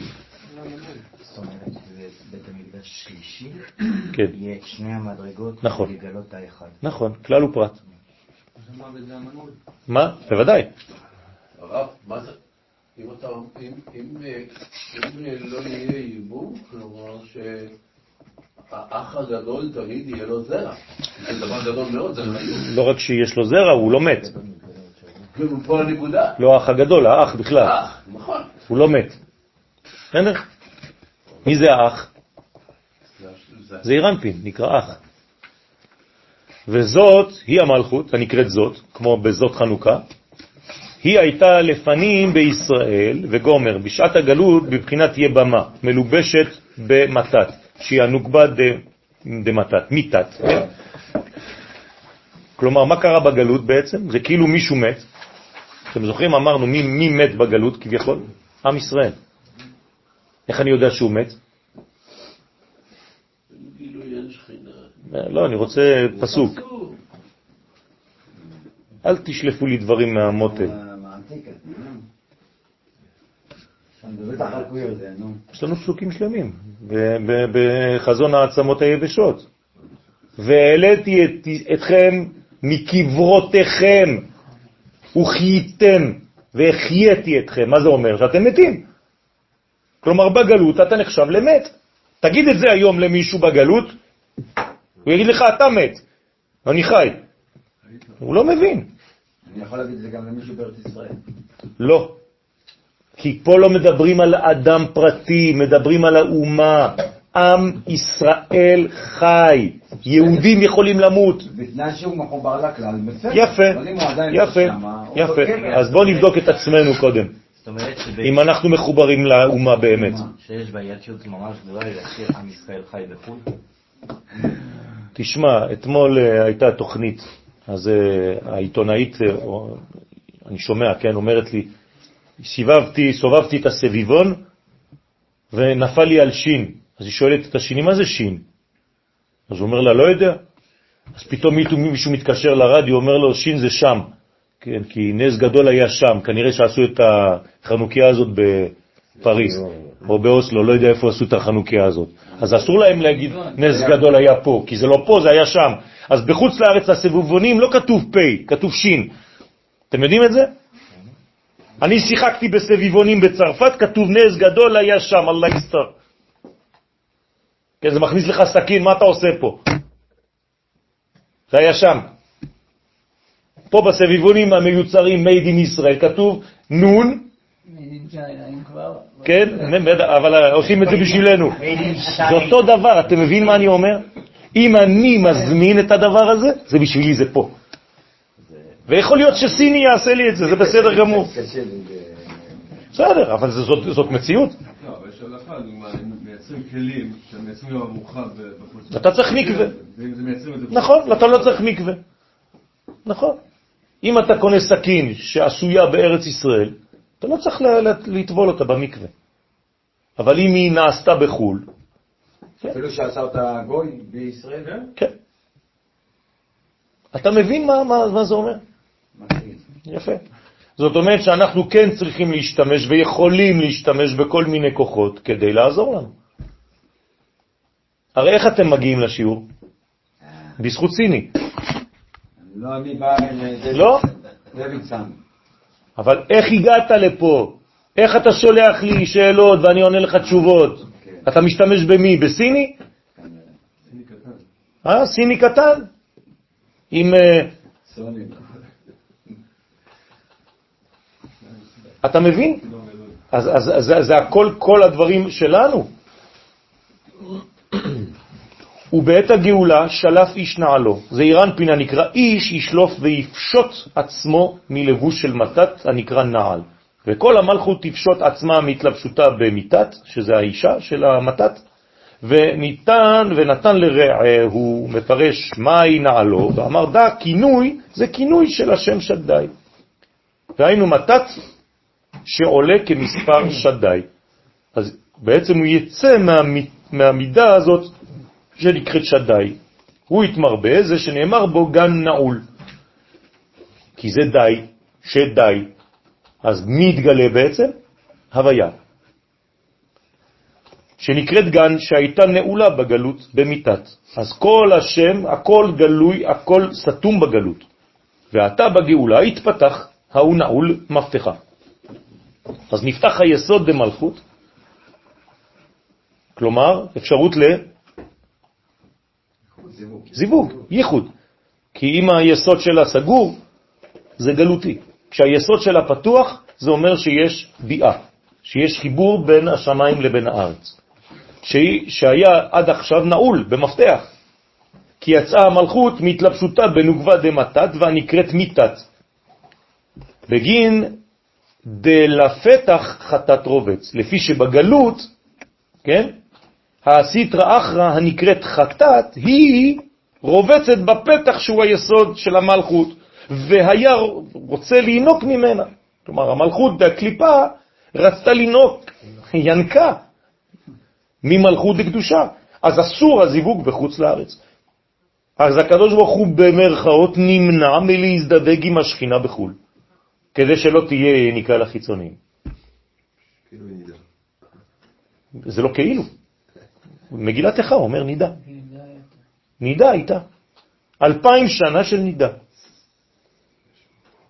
ועכשיו שהקדוש ברוך הוא חוזר, השכינה חוזרת לפה, אז הזיווג מתחדש. אתם יודעים מה זה גורם זיווג? הולדות של מה? של הכל. כל מה שאתם חלמתם בחיים זה יבוא. עכשיו זה יתחיל להגיע עכשיו. שפע, ברכה, בריאות, הכל, בכל התחומים. אמרתי לכם כבר בכמה שיעורים שהמדינה שלנו תהיה הכי עשירה בעולם. זה רק ילך ויגבר,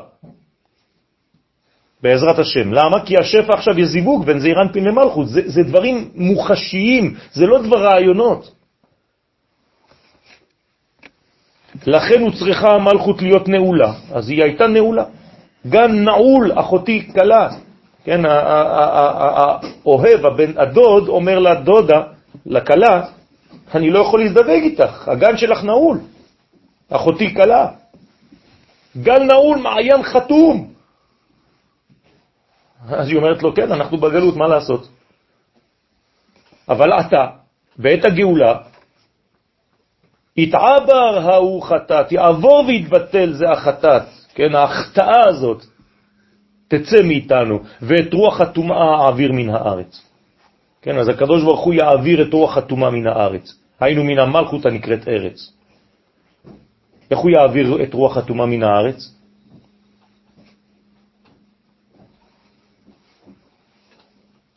איך הקדוש ברוך הוא מעביר את רוח הטומאה מן הארץ?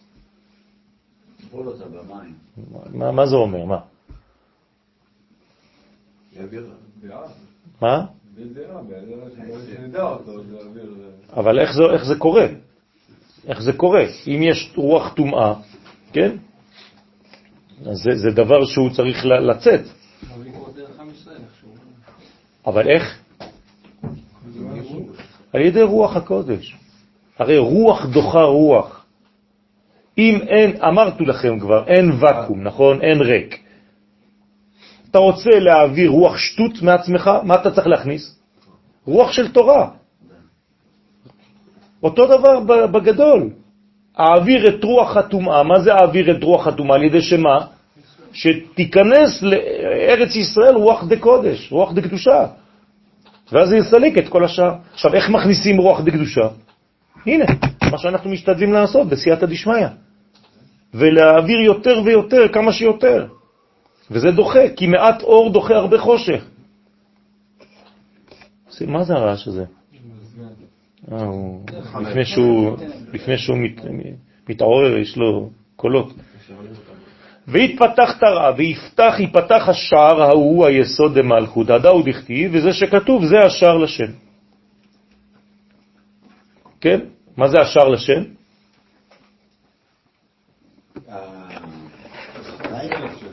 אה? יפה, שהשם, זה אירנפין, יזרום דרכו. אבל איפה השער? אצל המלכות, זה היסוד שלה. אז זה השער להשם, לירידת השם. ואז הצדיקים, הוא בראשם מי? הקדוש ברוך הוא, הוא גם כן נקרא צדיק, נכון? כי צדיק וישר הוא. גם הוא יזרום דרך השער הזה. רוצה לומר, היסוד של המלכות יהיה פתוח להתייחד עם זעיר אנפין הנקרא הוויה, אז שם הוויה בעצם יתגלה, יזרום, כי היסוד עכשיו נפתח. במילים אחרות, בגלות היסוד של הנוקבה היה סגור. זהו. ויחזון, ויחזון תמן שחיטה, ואז הצדיקים ישיגו את השכינה. למה הם ישיגו עכשיו? כי הם בתוכה. כי הם זור, זורמים, שעליהם נאמר, צדיקים יבואו בו. במי בו? באותו שער. לאן הם יבואו? למלכות. דאיתמר בה, שנאמר בשכינה, וזאת לפנים בישראל. פירוש לפנים, היינו לפנינו לעתיד לבוא, תשרה השכינה בישראל, בלי שום מסך מבדיל. זהו, אין כבר יותר מסכים, היסוד שלה ייפתח, היסוד של הזכר יתחבר ליסוד של הנקבה, ויהיה בעצם שפע גדול של כל המוחים שירדו דרך זה זה. אומר שנראה את הסרט בלי מסך. נכון. עכשיו אני אראה פה את כל מה שעובר. נכון, באוויר וכל השיחות, נכון. את כל מה שלא ראינו עד היום, סיבות ותוצאות, את כל מה שנעלם מעינינו היום. נשמות והכל, בוודאי שצריך הכנה. אבל אנחנו נראה דברים שהם טבע אמיתי, רק שהטבע נעלם מאיתנו היום. אז באמת נראה חומת אש, למרות שזה אבנים. כי אתה תראה את התוכן הפנימי של הדבר, שאף אחד לא יכול להתקרב לזה. נכון? למה רק אתה תראה את זה? כי זה שייך לך. הרי אם זה לא שייך לך, לא תראה. כמו פח השמן. מי שזה לא שייך לו, לא רע, יכול לטמא את כל השמנים, נשאר תמיד אחד. למה? כי זה לא שייך לו. אז הוא לא יכול לטמא מה שלא שייך לו, כי אין לו גישה לזה, זה לא אותה קומה בכלל.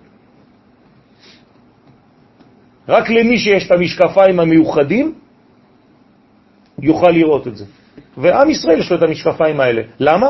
ככה, כי הקדוש ברוך הוא בחר בנו וברא אותנו כדי שנעשה את זה. אז כשאני עושה משהו, זה הוא עושה, זה אותו דבר. אני הידיים שלו. אני הפה שלו. כן, אני כעם, כן? כשהקדוש ברוך הוא מדבר, מי מדבר בעצם? אנחנו. זה כאילו שהקדוש ברוך הוא מדבר עכשיו. אם אנחנו לומדים תורה ועוסקים בתורה, זה הדיבור האלוהי שעובר דרך הדיבור שלנו. אז זה אותו דבר, זה כאילו הוא דיבר. אם אנחנו מכוונים נכון. דבר אחר, פירוש אחר על הכתוב וזאת לפנים בישראל, על הגאולה ועל התמורה, הוא מפרש על הגאולה דה שכינתה עילה העליונה. השכינה העליונה שהיא בינה הראשונה של שם הוויה, שעל ידה תהיה הגאולה. כלומר, מאיפה תבוא הגאולה? גילוי עולם הבא, בינה בעולם הזה, מלכות. עכשיו, מה יש לבינה? מה יש בבינה? את החוכמה. אז למה אנחנו לא אומרים שזה גילוי החוכמה? אה. לא. כי היא הלבוש, כי שוב פעם, גאולה חייבת להיות נקבה. הבינה היא. הבינה, מה היא כוללת הבינה? מה היא מכילה? היא מכילה בפנים את החוכמה. יפה. אז יפה. זאת אומרת שבעצם אנחנו מבקשים מהנקבה העליונה, שהיא הגילוי, להתגלות בנקבה התחתונה, שהיא עוד גילוי. תשימו לב, אנחנו לא מדברים על הזכרים, למה? כי הזכרים הם בתוך בוודאי שזה הזכר שמתגלה, אבל בסופו של דבר מי מגלה את זה? האישה. זה כאילו שאתה אומר לגבר, תוציא את הילד שיש לך במוח. הוא אומר, רגע, אני אעביר את זה לאישה. והתחכה תשעה חודשים. בדיוק, היום. אתם מבינים מה אני אומר? זה אותו דבר. ולכן כל פעם שהקדוש ברוך הוא יעשה משהו בעולם הזה. הוא יעבור דרך הנוקבה, לא חשוב באיזה קומה. אז אפשר להגיד שכלל ישראל הוא נוקבה כלפי הקדוש. בוודאי. צריך להגיד.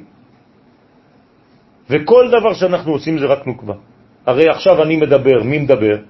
הנוקבה שבי. למרות שמי חושב? הזכר שבי. אבל אם הייתי שותק והייתי במחשבה שלי, לא הייתם שומעים כלום. אז אתם חייבים לעבור דרך הנוקבה שלי, שהיא כמו הידיים, הפה שלי. משה ואהרון. מה זה היחס ביניהם? אלוהים וישראל. הוא יהיה לך לאלוהים, אתה, הוא יהיה לך לפה ואתה תהיה לו לאלוהים. אותו דבר.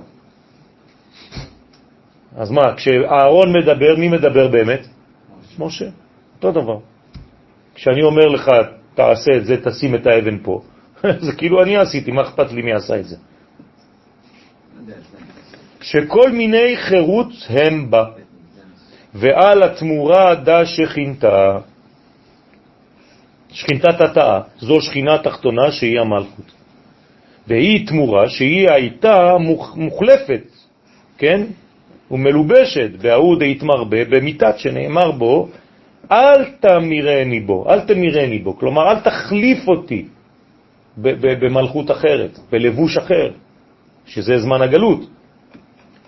רוצה לומר שגם שאמרתי ושמע בקולו, עם כל זה תיזהר שלא תחליף אותי בו, כי הוא רק עבד לאדוניו, אל תחליף אותי בעבד. ועינון הבינה והמלכות ה' הם סוד ה' של שם הוויה, וזאת לפנים בישראל, היינו אב ובן. רוצה לומר, ישראל הוא זעיר אנפין, שהוא בן לאבא ו' בשם הוויה. אז, אז היוד כ... סליחה, היוד והוו זה האבא והבן.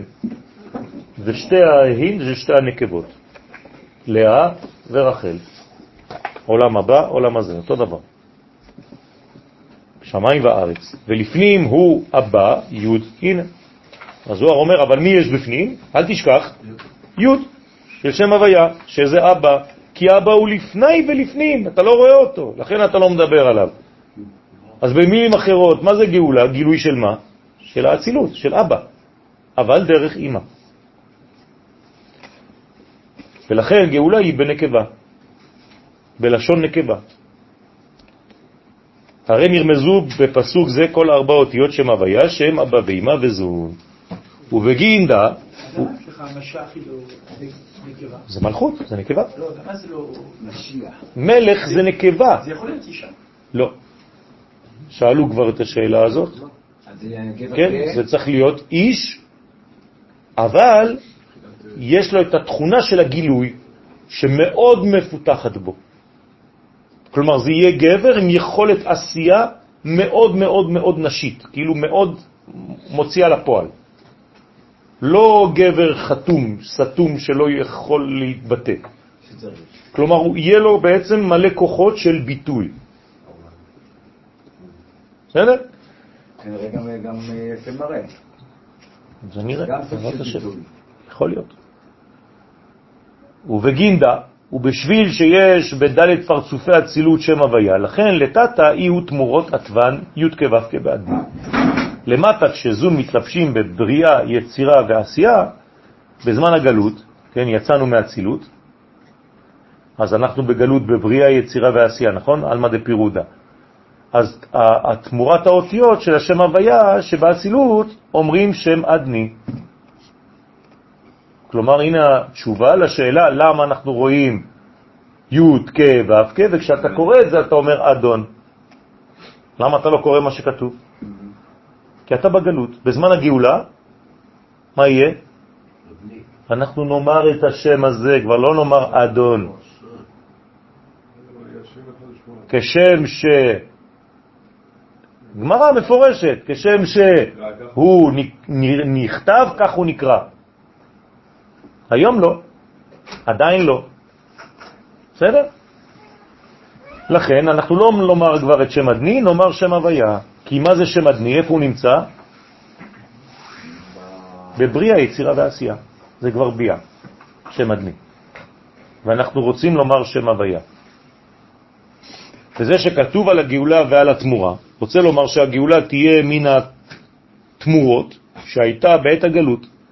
כלומר, ממה אנחנו יוצאים מגלות לגאולה? מעולם התמורות. בגלל השינויים שהיו בגלות, נבנית לי הגאולה? לא, לא. מה זה גלות? גלות זה יציאה מה, ממה שאתה רואה ומה שאתה אומר. כלומר, זה שורש, נכון? למה אתה לא אומר את הדבר הזה? למה אתה חייב לעוות את מה שאתה קורא פה לשם אחר? כי יש פער בין המצוי לבין הרצוי. בגאולה האחרונה הפער הזה מצטמצם והופך להיות חוזר למהות. אז נצטרך לשנות גם את השם. אתה לא צריך לשנות, אתה צריך לשנות את ההיגוי שלו, זהו. לא, וגם את השם עצמו. לא. אני צריך להגיד י' ה' י' ה', כדי שיהיה... זה ביום ההוא, עוד מעט אחרי זה עוד, אבל בינתיים זה י' כו' כ'. גם בגאולה יהיו שלבים. אתה מבין? ביום שיבוא משיח יהיה מחר? ויהיה מחרתיים? יפה, אז מה, בשביל מה? הוא כבר בא, נגמר. סגור את כל הבסטה ונגמר הסיפור, נכון? לא. במילים אחרות, מתי יתחיל העולם להתממש ולממש את עצמו באמת? כשיבוא המשיח. אז מהבחינה הזאת, מה אנחנו עכשיו? בפרה-היסטוריה. ההיסטוריה בכלל לא התחילה. כמו השאלה למה לא התחיל בחודש הזה לכם, זה אותו דבר. אתם מבינים מה אני אומר? זאת אומרת שמה ההבדל בין גלות לגאולה? זה שיוצאים מעולם של תמורות לעולם של אמת. מה זה תמורות? שבמקום דבר שמתי משהו אחר, לא רוצה את זה כבר. מי שאתה בפנים תהיה בחוץ, תפסיק לעשות, לתת לי לבושים שהם לא מתאימים. הם לא דומים למקום. זו בעיה, זו בעיה.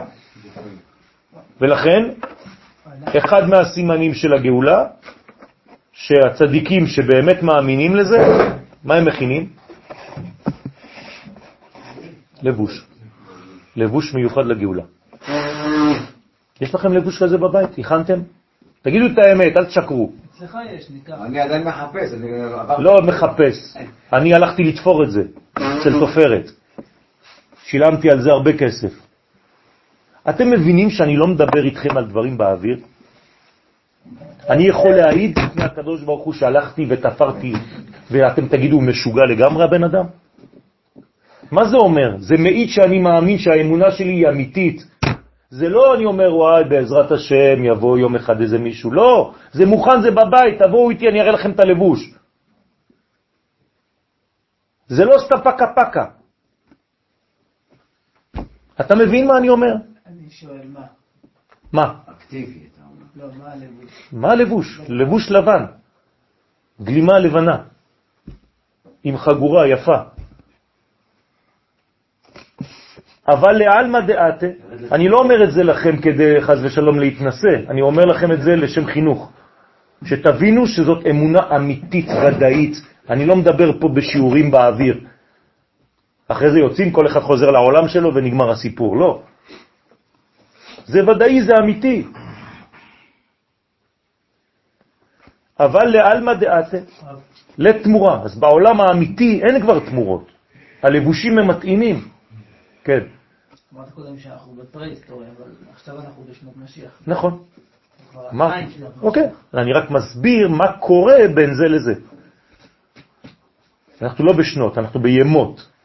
אם אלה אלפיים ימות משיח, אנחנו כבר באיזה אלף משהו ימות משיח. ימות, בסדר. לא משיח, גאולה. ימות משיח זה הכנה. משיח כבר גאולה שמתחילה להיות, עוד לא, אין לנו עדיין משיח. אבל יש לנו ימות המשיח ויש לנו כבר ימי משיח ויש לנו כבר גאולה. הגאולה כבר החלה, אבל המשיח עוד לא התגלה. כלומר, המשיח והגאולה זה שני דברים מקבילים אחד לשני. הגאולה כבר תתחיל, ובסיומה, כדי בחתימתה שתהיה שלמה, צריך שהמשיח יתגלה. אז הגאולה התחילה ב-1948, ועכשיו היא ממשיכה, היא ממשיכה, היא ממשיכה, עד גילוי מלך המשיח, וגם הוא יהפוך למשיח ודאי רק אם הוא עושה את כל מה שצריך לעשות. כלומר, מלחמת המלאק ובניין בית המקדש. לא יודע כמה זה ייקח, אבל זה, העניין. אם לא, הוא לא משיח ודאי, הוא בחזקת משיח. זה הלכה, רבותיי, אין פה אפס. אם עשה כל אלה ובונה המקדש, כן, אז הוא משיח ודאי. אבל לעולם הבא אין תמורה. כלומר, אין תמורות, אין חלופות בעולם הבא. אין חליפות. זאת חליפתך, תמורתך, כפרתך, כן? אז אין. אז הלבושים של ביאת המשיח זה הלבושים המקוריים. מה זה הלבוש המקורי? אור. לכן זה חייב להיות לבן. כן, למה שאנחנו מכירים בעולמנו. שאז שם הוויה ייקרא ככתיבתו. הנה, ברוך השם. אנחנו נאמר יהו עם השם האמיתי. כמה דאוקמו מראה מתניתים, כמו שפרשו חכמי המשנה במסכת קידושים, דף ע"א. לא כשאני נכתב אני נקרא. היום יש בעיה. אני נכתב בי"ק, ואני אומר א' ד'. בעולם הזה, דהיינו בגלות, נכתב בי"ק ונקרא באדני. בעולם הבא, כשיהיה בעצם גילוי ההא העליונה בהא התחתונה, גאולה שלמה, דהיינו לעתיד לבוא, נכתב בי"ק ונקרא בי"ק. המורה על רחמים גדולים וגלויים. זהו. השם הוויה מתגלה, שם הוויה זה השם של איזה עולם? אצילות. לכן, מה זה גאולה? גילוי האצילות. רמח"ל. ועוד יש לדרוש את הפסוק שלף ישנע לו הדה גופה דאי איתתה, קלידילה, ודה מתת. נעלו שהוא מתת, כשנעשה מרכבה לפרצופי האצילות, לפעמים נקרא גוף. נכון? ולפעמים נקרא אישה, זה אותו דבר. גופו, אשתו, אשתו זה גופו, זה אותו דבר. ביתו. ולפעמים נקרא כלי, תגיד אותו, אותו דבר, מה אכפת לי? זה אותו עניין. תבין שאישה זה כלי, אישה זה גילוי, אישה זה לבוש, אישה זה אישה, אישה זה בית, כל זה נכון. כדי מפרש ואזיל. וזה שכתוב נתן לרעהו, היינו דליזימנין, איש תקח בעמודה דאמצעיתה, שלפעמים נמצא ומתלבש, כן, ורוכב בו התפארת, איזה אירנפין הנקרא גוף, שבעמוד האמצעי. אז איך זה שתפארת הוא גוף? הוא גוף לראש. יפה, הוא גוף למדרגה עליונה יותר. אז כל מדרגה יכולה להיות לפעמים גוף, ביחס למדרגה שהיא גבוהה ממנה, והיא בעצמה יכולה להיות אור ביחס למדרגה נמוכה ממנה. כלומר, תלמיד ביחס לרב הוא אישה. אבל התלמיד עצמו ביחס לתלמיד שלו, הוא הופך להיות איש, והתלמיד החדש הוא אישה. ככה זה עובד. לכן איך קוראים לשני? חברותה. כן? כלומר, נקבה. ותמיד בזוגיות הזאת בלימוד יש אחד יותר חזק מהשני, תמיד. כן, מטבע הדברים. אף פעם לא תמצא שני אנשים באותה קומה. משלימים. אז כל אחד בעצם, כשהוא נותן חידוש לשני, הוא עכשיו בדומיננטיות. אז הוא הגבר. וכשהשני נותן לו חידוש, אז הוא הגבר, במרכאות. כן, גבר פה זה נתינה. קבלה זה אישה. ואז על שם התפארת נקרא גם כן מתת בשם גוף. וכשעלה ויצא התפארת מהתלבשותו במתת, נתן ומסר את התלבושת, כן, את ההתלבשות שלו ממתת ליסוד שהוא ראהו של התפארת. כלומר מחליפים לבושים, מעבירים לבוש מאחד לאחד, ממדרגה למדרגה. ואז לזימנין צדיק לפעמים רוכב ומתלבש בו היסוד דזעיר אנפין הנקרא צדיק, הוא מתייחד עמו. אז תלוי מי בעצם פועל באותה שעה.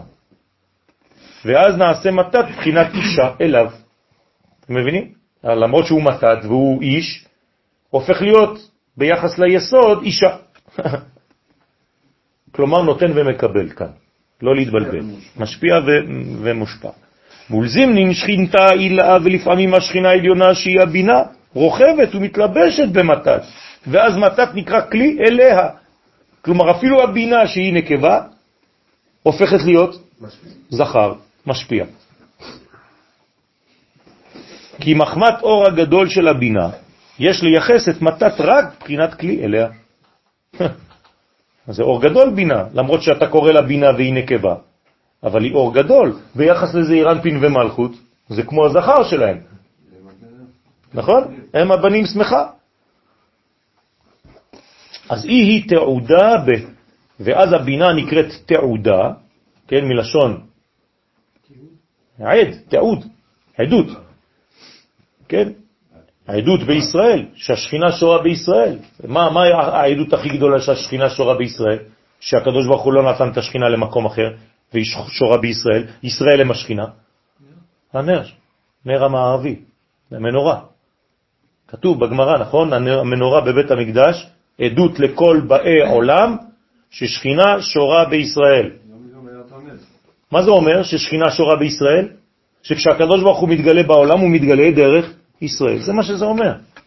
זה מילים פשוטות, רבותיי. ורבותינו כל הזמן חוזרים, רק אנחנו לא שומעים את זה.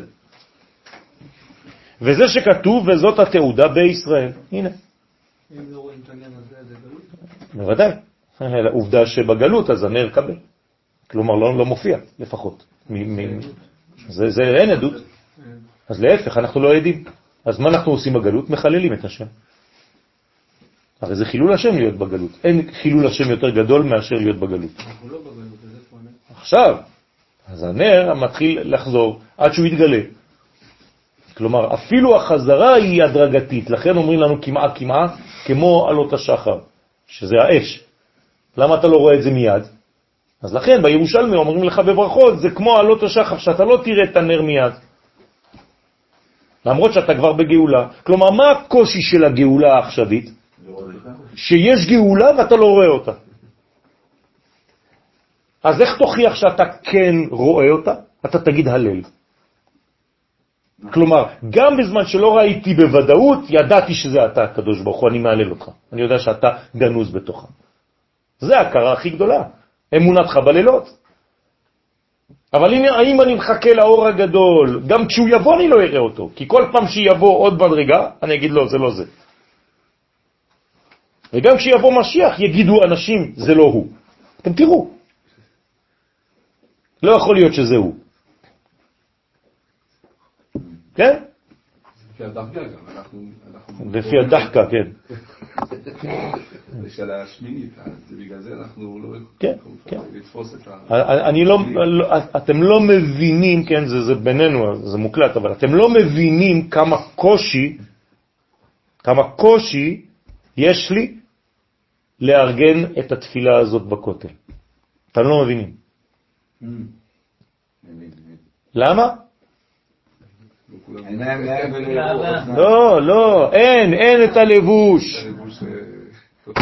אין את הלבוש. אין את הלבוש שרגילים לחשוב שהלבוש הזה, כן, הוא עושה את האדם. יש לך כזה. אז בוא נעשה אבא כאן התחכמה לו. לא, לא, לא. כן, פורים, לא, לא, לא, לא, מורי ורבי אפילו, מורי ורבי, כן, הרב צוקרמן,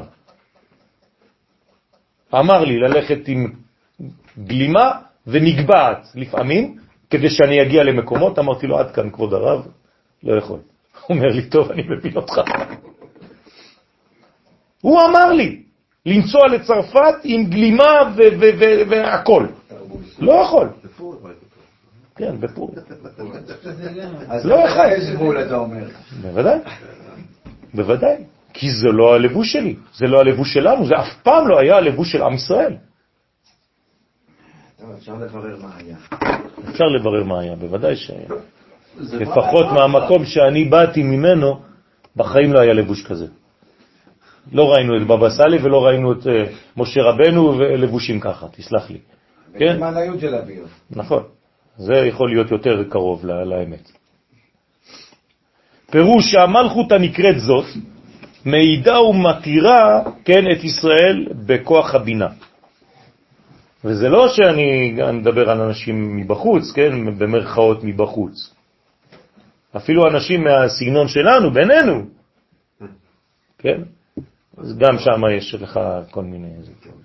אז איפה זה? בוודאי שצריך אה, הרבה הרבה עבודה. הקליפה, הקליפה קודמת לפרי.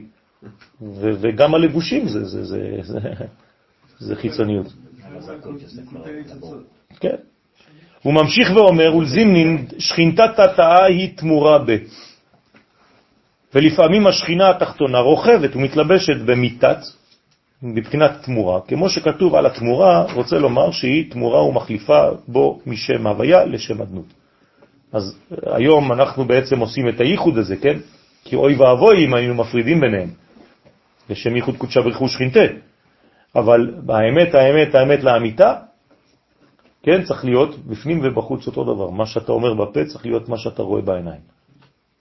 היום אתה רואה בעיניים דבר שאתה לא אומר בפה. יש בעיה. תן לילד קטן לקרוא, הוא יקרא את האמת. הוא יקרא את האמת. הוא לא יודע לקרוא. הוא לא יודע להגיד אדנות. כן, אנחנו התרגלנו, כל פעם שאתה רואה י' כ' ו' כ', תראו איך המוח שלנו פועל עכשיו. אוטומטית. אתם מבינים מה קורה פה? אנחנו בעצם התרגלנו לעולם של תמורות. זה בעצמו גלות. אז זה בעצמו גלות. כשנחזור ונצטרך לחזור לקריאה, כמה חודשים וכמה שנים ייקח לנו? עד שיוולד דור חדש, נכון? של ילדים חדשים שיקראו את זה ככה. נכון, אנחנו בעולם של, של תחפושות, של דימויים. לא, זאת אומרת, זה קיים. זה- קיים, כי כשאתה נותן לילד לקרוא, זה יקרה, זה יהודי. אבל אתה לא, אתה התרגלת, התחנכת כבר לא לי. אני- אני לא, זה לא קיים, זה מה שצריך ללמוד. כן. אבל. אבל אם יבוא עכשיו, בעזרת השם, כשיבוא עכשיו משיח ואתה תעלה לקרוא בתורה בשבת, אני אהיה בעייתי, אבל הבת שלי... זה מה שאני אומר, צריך דור חדש. שבועיים היא אמרה לי, אני יודעת איך כותבים.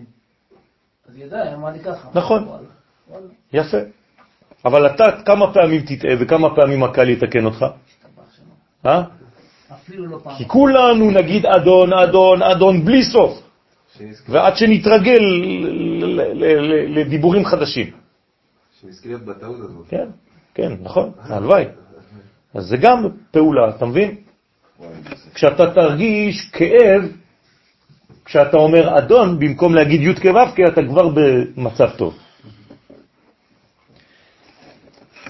וכל זה, רבותיי, זה חכמים, זה גמרא, זה גמרות מפורשות.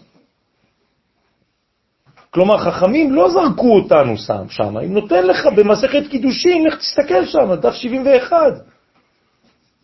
אל תתרגל לדברים האלה, זה לא סופי. יש טקסט של כמעט עמוד, שכל פעם שאני אגיד שם אדני, אני מכוון... נכון, נכון, כדי לא להתבלבל.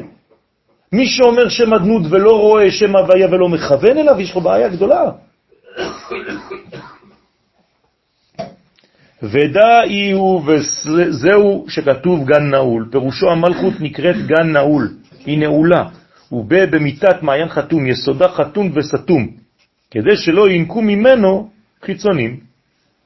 ואמר דאי שכינתה י' כלילה מעשר ספירן, היינו השכינה שכל עשר ספירות שלה נכללות בסוד נקודה אחת באות י'. כנגד אות י' מן מתתרון, שהיא מתלבשת בה, כלומר האישה של מתת. הוא ממשיך ואומר, כי כל ספירן פועלים ב, בהי אלמה שפלה. כל הספירות של זון פועלות על ידי מתת. מתי? והנקבה שלו בעולם הזה השפל. במקום שמה? שזה יהיה יותר גבוה, מקורי. אז אנחנו כאילו, חז ושלום, נמצאים במצב של, אם אני אגזים את הרעיון, יפה, חז ושלום, וזה נקרא עבודה זרה. חז ושלום, בהגזמה זה מה שזה, זה, זה הכיוון. אז מה? אז מה? גם השמש. הסמכמן. נכון? גם הסמ"ם הוא שליח של השם, אז מה? אם אתה מתפלל בכוונות שלך לספירות ולא אליו, יתברך, אתה בעבודה זרה. אליו ולא אל מידותיו כתוב. אסור לכוון אותיות ולחשוב שהאותיות הן הכוונות, הכ- זה רק לבושים של האור אינסוף. אבל אני לא יכול להכיל את האינסוף. אתה, אז. אתה יכול להגיד שהוא זורם דרך האותיות שאתה רואה עכשיו. זה כן. לא ביקשו ממך להכיל אינסוף, נתנו לך אפילו צורה של צינור. זה האותיות. גרפיקה. בסדר, אז תשתמש בגרפיקה, בכלי הזה, לראות איך האינסוף מתבטא עכשיו. זה אתה יכול, אבל אל תעבוד את האות עצמה. הוא ב, ולכן זאת הסכנה בכוונות. כל מי שעושה כוונות, כן? הוא לא כל הזמן חוש- חושב על האינסוף, הוא רואה רק את הזה, מסובב לך דפים, דפים, דפים, דפים, ורואה אותיות. אתה בטוח שהוא חושב על האינסוף שזורם שם? חז ושלום, איפה אתה נמצא? אז מי שלא יודע באמת באמת לעשות את הדבר הזה, עדיף לא לעשות. כי כוונה לא נכונה. בוודאי, חז ושלום, זה מסוכן מאוד. אתה כל רגע צריך לחשוב על אור אינסוף המתפשט בפנים. כל רגע. גם לחשוב על האינסוף, זה... נכון, אתה לא חושב על אינסוף. אמרתי על האינסוף שמתפשט עכשיו בדבר הזה, לא על האינסוף עצמו. לית מחשבה תפיסה בכלל וכלל. וב- ובהם הוא עניין מצוות ייבום, שעל ידי ייבום מתקן היבם את נשמת אחיו המת. והחליצה על ידי חליצה נפרד רוח המת מאשתו והולך נע ונד עד שמוצא גואל. זה לא טוב. נכון, אבל זה, זה, זה הפתרון שלו. תיקון שלו. בסדר? אבל זה לא אידיאלי, בוא נגיד. וגט פיטורין, ולפעמים מסבב הקדוש ברוך הוא שיגרש אדם את אשתו, בגט, פיטורין. אם, הוא, אם היא אינה בת זוגו, יכול להיות שהתחתנת וזו לא הבת זוג. ואיש מגולגל שאין לו בת זוג, ייקח אותה לאישה. והנה כל אלו הדברים, כלומר זה אין סוף אפשרויות. מי שנכנס קצת לשער הגלגולים של הארי הקדוש, הוא פשוט נבהל. אי אפשר לדבר סתם ככה ולזרוק דברים. יש כל כך הרבה אפשרויות במציאות הזאת, של הגלגולים, של הנשמות ושל כל הדבר הזה, שצריך להיזהר מאוד. לכן כל הדברים נעשים לצורך תיקון גלגולי הנשמות. הכל לצורך הדבר הזה, כי זה בעצם הסיפור של, של האחדות הזאת שצריכה לחזור כדי להתתקן. כל מה שהיא צריכה לחזור. וכולם הם מתנהגים על ידי מתת שהוא ממונה על הנשמות. כלומר, כל המשחק הזה, כל ההזרמה הזאת, כל הריקוד הזה, הייתי אומר, זה ריקוד אחד שנקרא ריקוד של גלגולי נשמות, של כל הגלגלים שבעצם אותה נשמה הראשונה, הראשונה, הראשונה, שהייתה כלולה קולקטיבית אצל אדם הראשון, ירדה והתפצלה למיליארדים, וכל זה בעצם, הכל צריך לחזור איכשהו לאותה דמות מקורית, אחדותית, ולהיכנס חזרה לגן עדן. כלומר, הכל יצא משם, הכל חוזר לשם. עכשיו, זה עובר דרך החזרה שלנו כאומה, כי אז אנחנו מגלים את הזהות האמיתית. לכן אמרתי לכם, אם אתם נשארים עדיין פרטיים, אתם רחוקים מהאמת. אתה יכול ללמוד תורה כל היום. זו תורה פרטית, לכן כל מה שפיתחנו במשך הגלות, לצערי, זה הייתה תורה כזאת. כלומר, אתה גורם לעצמך להיות יותר מחובה, כך אומרים לך, כן? ואז הנשמה שלך תהיה יותר זה, ואז אתה תעלה בקדושה, ואז אתה תהיה נקי, ואז אתה תהיה זה, נכון, הכל בסדר גמור, אבל הכל אחד, אצלך. מה עם החבר שלך לידך? מה, הוא לא חלק ממך? אתה דאגת לעצמך. השינוי הדרסטי, המקורי והאמיתי והכי הכי מרכזי בגלות וארץ ישראל, זה השינוי שהרב קוק הביא לנו, החידוש הזה. שהוא לקח את תורת החסידות, שהיא מאוד מאוד אינדיבידואלית, והבין אותה בשורש הפנימי שלה. השתמש בחסידות הזאת, אבל הוא הביא אותה לעניין של אומה. וזה תורת הקבלה והחסידות עם החיבור לעם ישראל, ולא רק כמדרגה אינדיבידואלית שלך כדי להגדיל את עצמך ולהיות אדם קשר וטוב. שזה היה חשוב, זה היה זמן, זה היה תקופה. אבל צריך להשתנות עכשיו ולהגיע למקום האמיתי של האומה בכללותה. זה נקרא תורת הסוד, תורת האחדות, תורת החיבור והבנת האחדות המקורית. אז אם, אם הבנתי מה שאתה אומר, אתה אומר להתקדש זה קל, להתגבש זה קשה. נכון, יפה מאוד. אפשר לומר ככה, מאמץ את, ה... את העניין הזה. יפה, סיכמת יפה. להתקדש זה יחסית קל. אתה פורש מכל מיני דברים, אתה בונה לעצמך מערכת, אבל אתה בן אדם לבד, לא עשיתי את זה. תמיד, תמיד תזכרו, כשהגענו למדרגות בעולם, זה תמיד היה בגלל שהיינו כאיש אחד בלב אחד, כאומה. תמיד. ולכן גם היום אומרים גדולי ישראל, כן, כף החיים ו... ו, ו, ו, ו כן, גדולי ישראל, האור החיים הקדוש, עליו השלום, ו, ועוד הרבה, שאם אדם לא מבין את היסוד הזה, חז ושלום הוא נחרץ, לא, לא יעלה לשום דבר אפילו בתורה עצמה. כן, זה, זה היסוד, זה היוסף. זה הסימן בגלות בפרשיות שאנחנו קוראים עכשיו, שזורקים את יוסף. שזורקים את יוסף לבור, מה זה אומר? זאת אומרת שלא, שהאחדות הזאת, אין לך תפיסה באחדות הזאת. אז כל האחים מתפזרים. כל אחד חי בעת החיים שלו. עד שיוסף יוצא מהבור הזה. מי זה היוסף הזה? זה הציון. עד שלא תחזור לציון, אתה לא תבין את האחדות הזאת. אחת מהסיבות שזורקים את יוסף לבור זה כי יש לו ביגוד לבוש שונה. נכון, אותו דבר. היה לי ביגוד. כן. אה, אולי זה הגלימה שלו פסים, כותונת פסים. כן, זה יותר מדי אה, אוגו בוס. הוא רצה שיהיה לו משהו דומה לחבר'ה. כן, למה אמרו למשה רבנו איש מצרי? בגלל תולה ארץ על גלימה. כן, מה?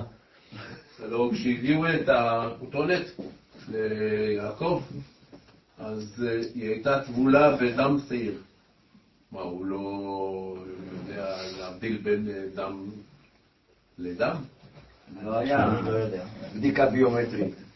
לא. אומרים אפילו בפשט שהדם של הטלה, של השעיר, זה ממש דומה לדם אדם. וואלה. כן, ככה כתוב. אני שאלתי את עצמי את השאלה הזאת. אמרו, ככה זה "אה, כתוב. ככה זה, זה האדם הכי קרוב ל, ל, ל, לאדם, זה אותו דבר. של השעיר. כן. וואלה. הוא אומר, הוא חטא בשעיר, כי הוא טען שהם אוכלים אה, ערב מן החי. ערב, עבר מן החי. עבר מן החי. זה נכון שהם אכלו, כי הם היו בעצם בקבלה מעשית, בונים לעצמם חתיכות בשר. זה כתוב ב- ב- בזוהר. ויוסף חשב שהם אוכלים חלקים אה, מבין, חז ושלום, לקחו, כתוב שזה היה בן אותה. מה? כתוב שזה היה בן תקועה. כן, נכון. וגם עגלה משולשת, מה, איך הם היו מביאים אה, דבר כזה גדול? הם היו עושים את זה בקבלה מעשית. כלומר, אפשר לברוא, לברוא סטייק. מי שנמצא... השאלה אם אתה בורא סטייק בצורה כזאת, האם הוא פרווה או בשרי? כן, אז צריך לברך שהכל, בין כה וכה אתה מברך שהכל. ככה אתה שקט לכל העניין. טוב, שיהיה שבת שלום בעזרת השם, שנזכה, כן, את הדף הזה סיימנו. אנחנו מתקדמים מהר כשאנחנו גברים. תשימו לב שאנחנו כבר אפילו יותר, ובעזרת השם אפשר לומר אפילו קדיש, אז אנחנו כבר נאמר קדיש, ובעזרת השם אה, עוד יבואו הרבה שהפסיקו לבוא בגלל ש... שלא התאים להם החיבור הזה. אז בעזרת השם נקווה. זה לא שאני דוחה, חס ושלום, אנחנו נעביר גם כן אה, למי שצריך את ה... הם שאלו או לא הצליחו לשאול. בסדר, בעזרת השם. למה ולמה? רבי? חנניה בן הקשה אומר, רצה הקדוש ברוך הוא לזכות את ישראל, לפיכך הרבה להם תורה ומצוות שנאמר, אדוני חפץ למען צדקו יגדיל תורה ויאדיר. שמר. אמן.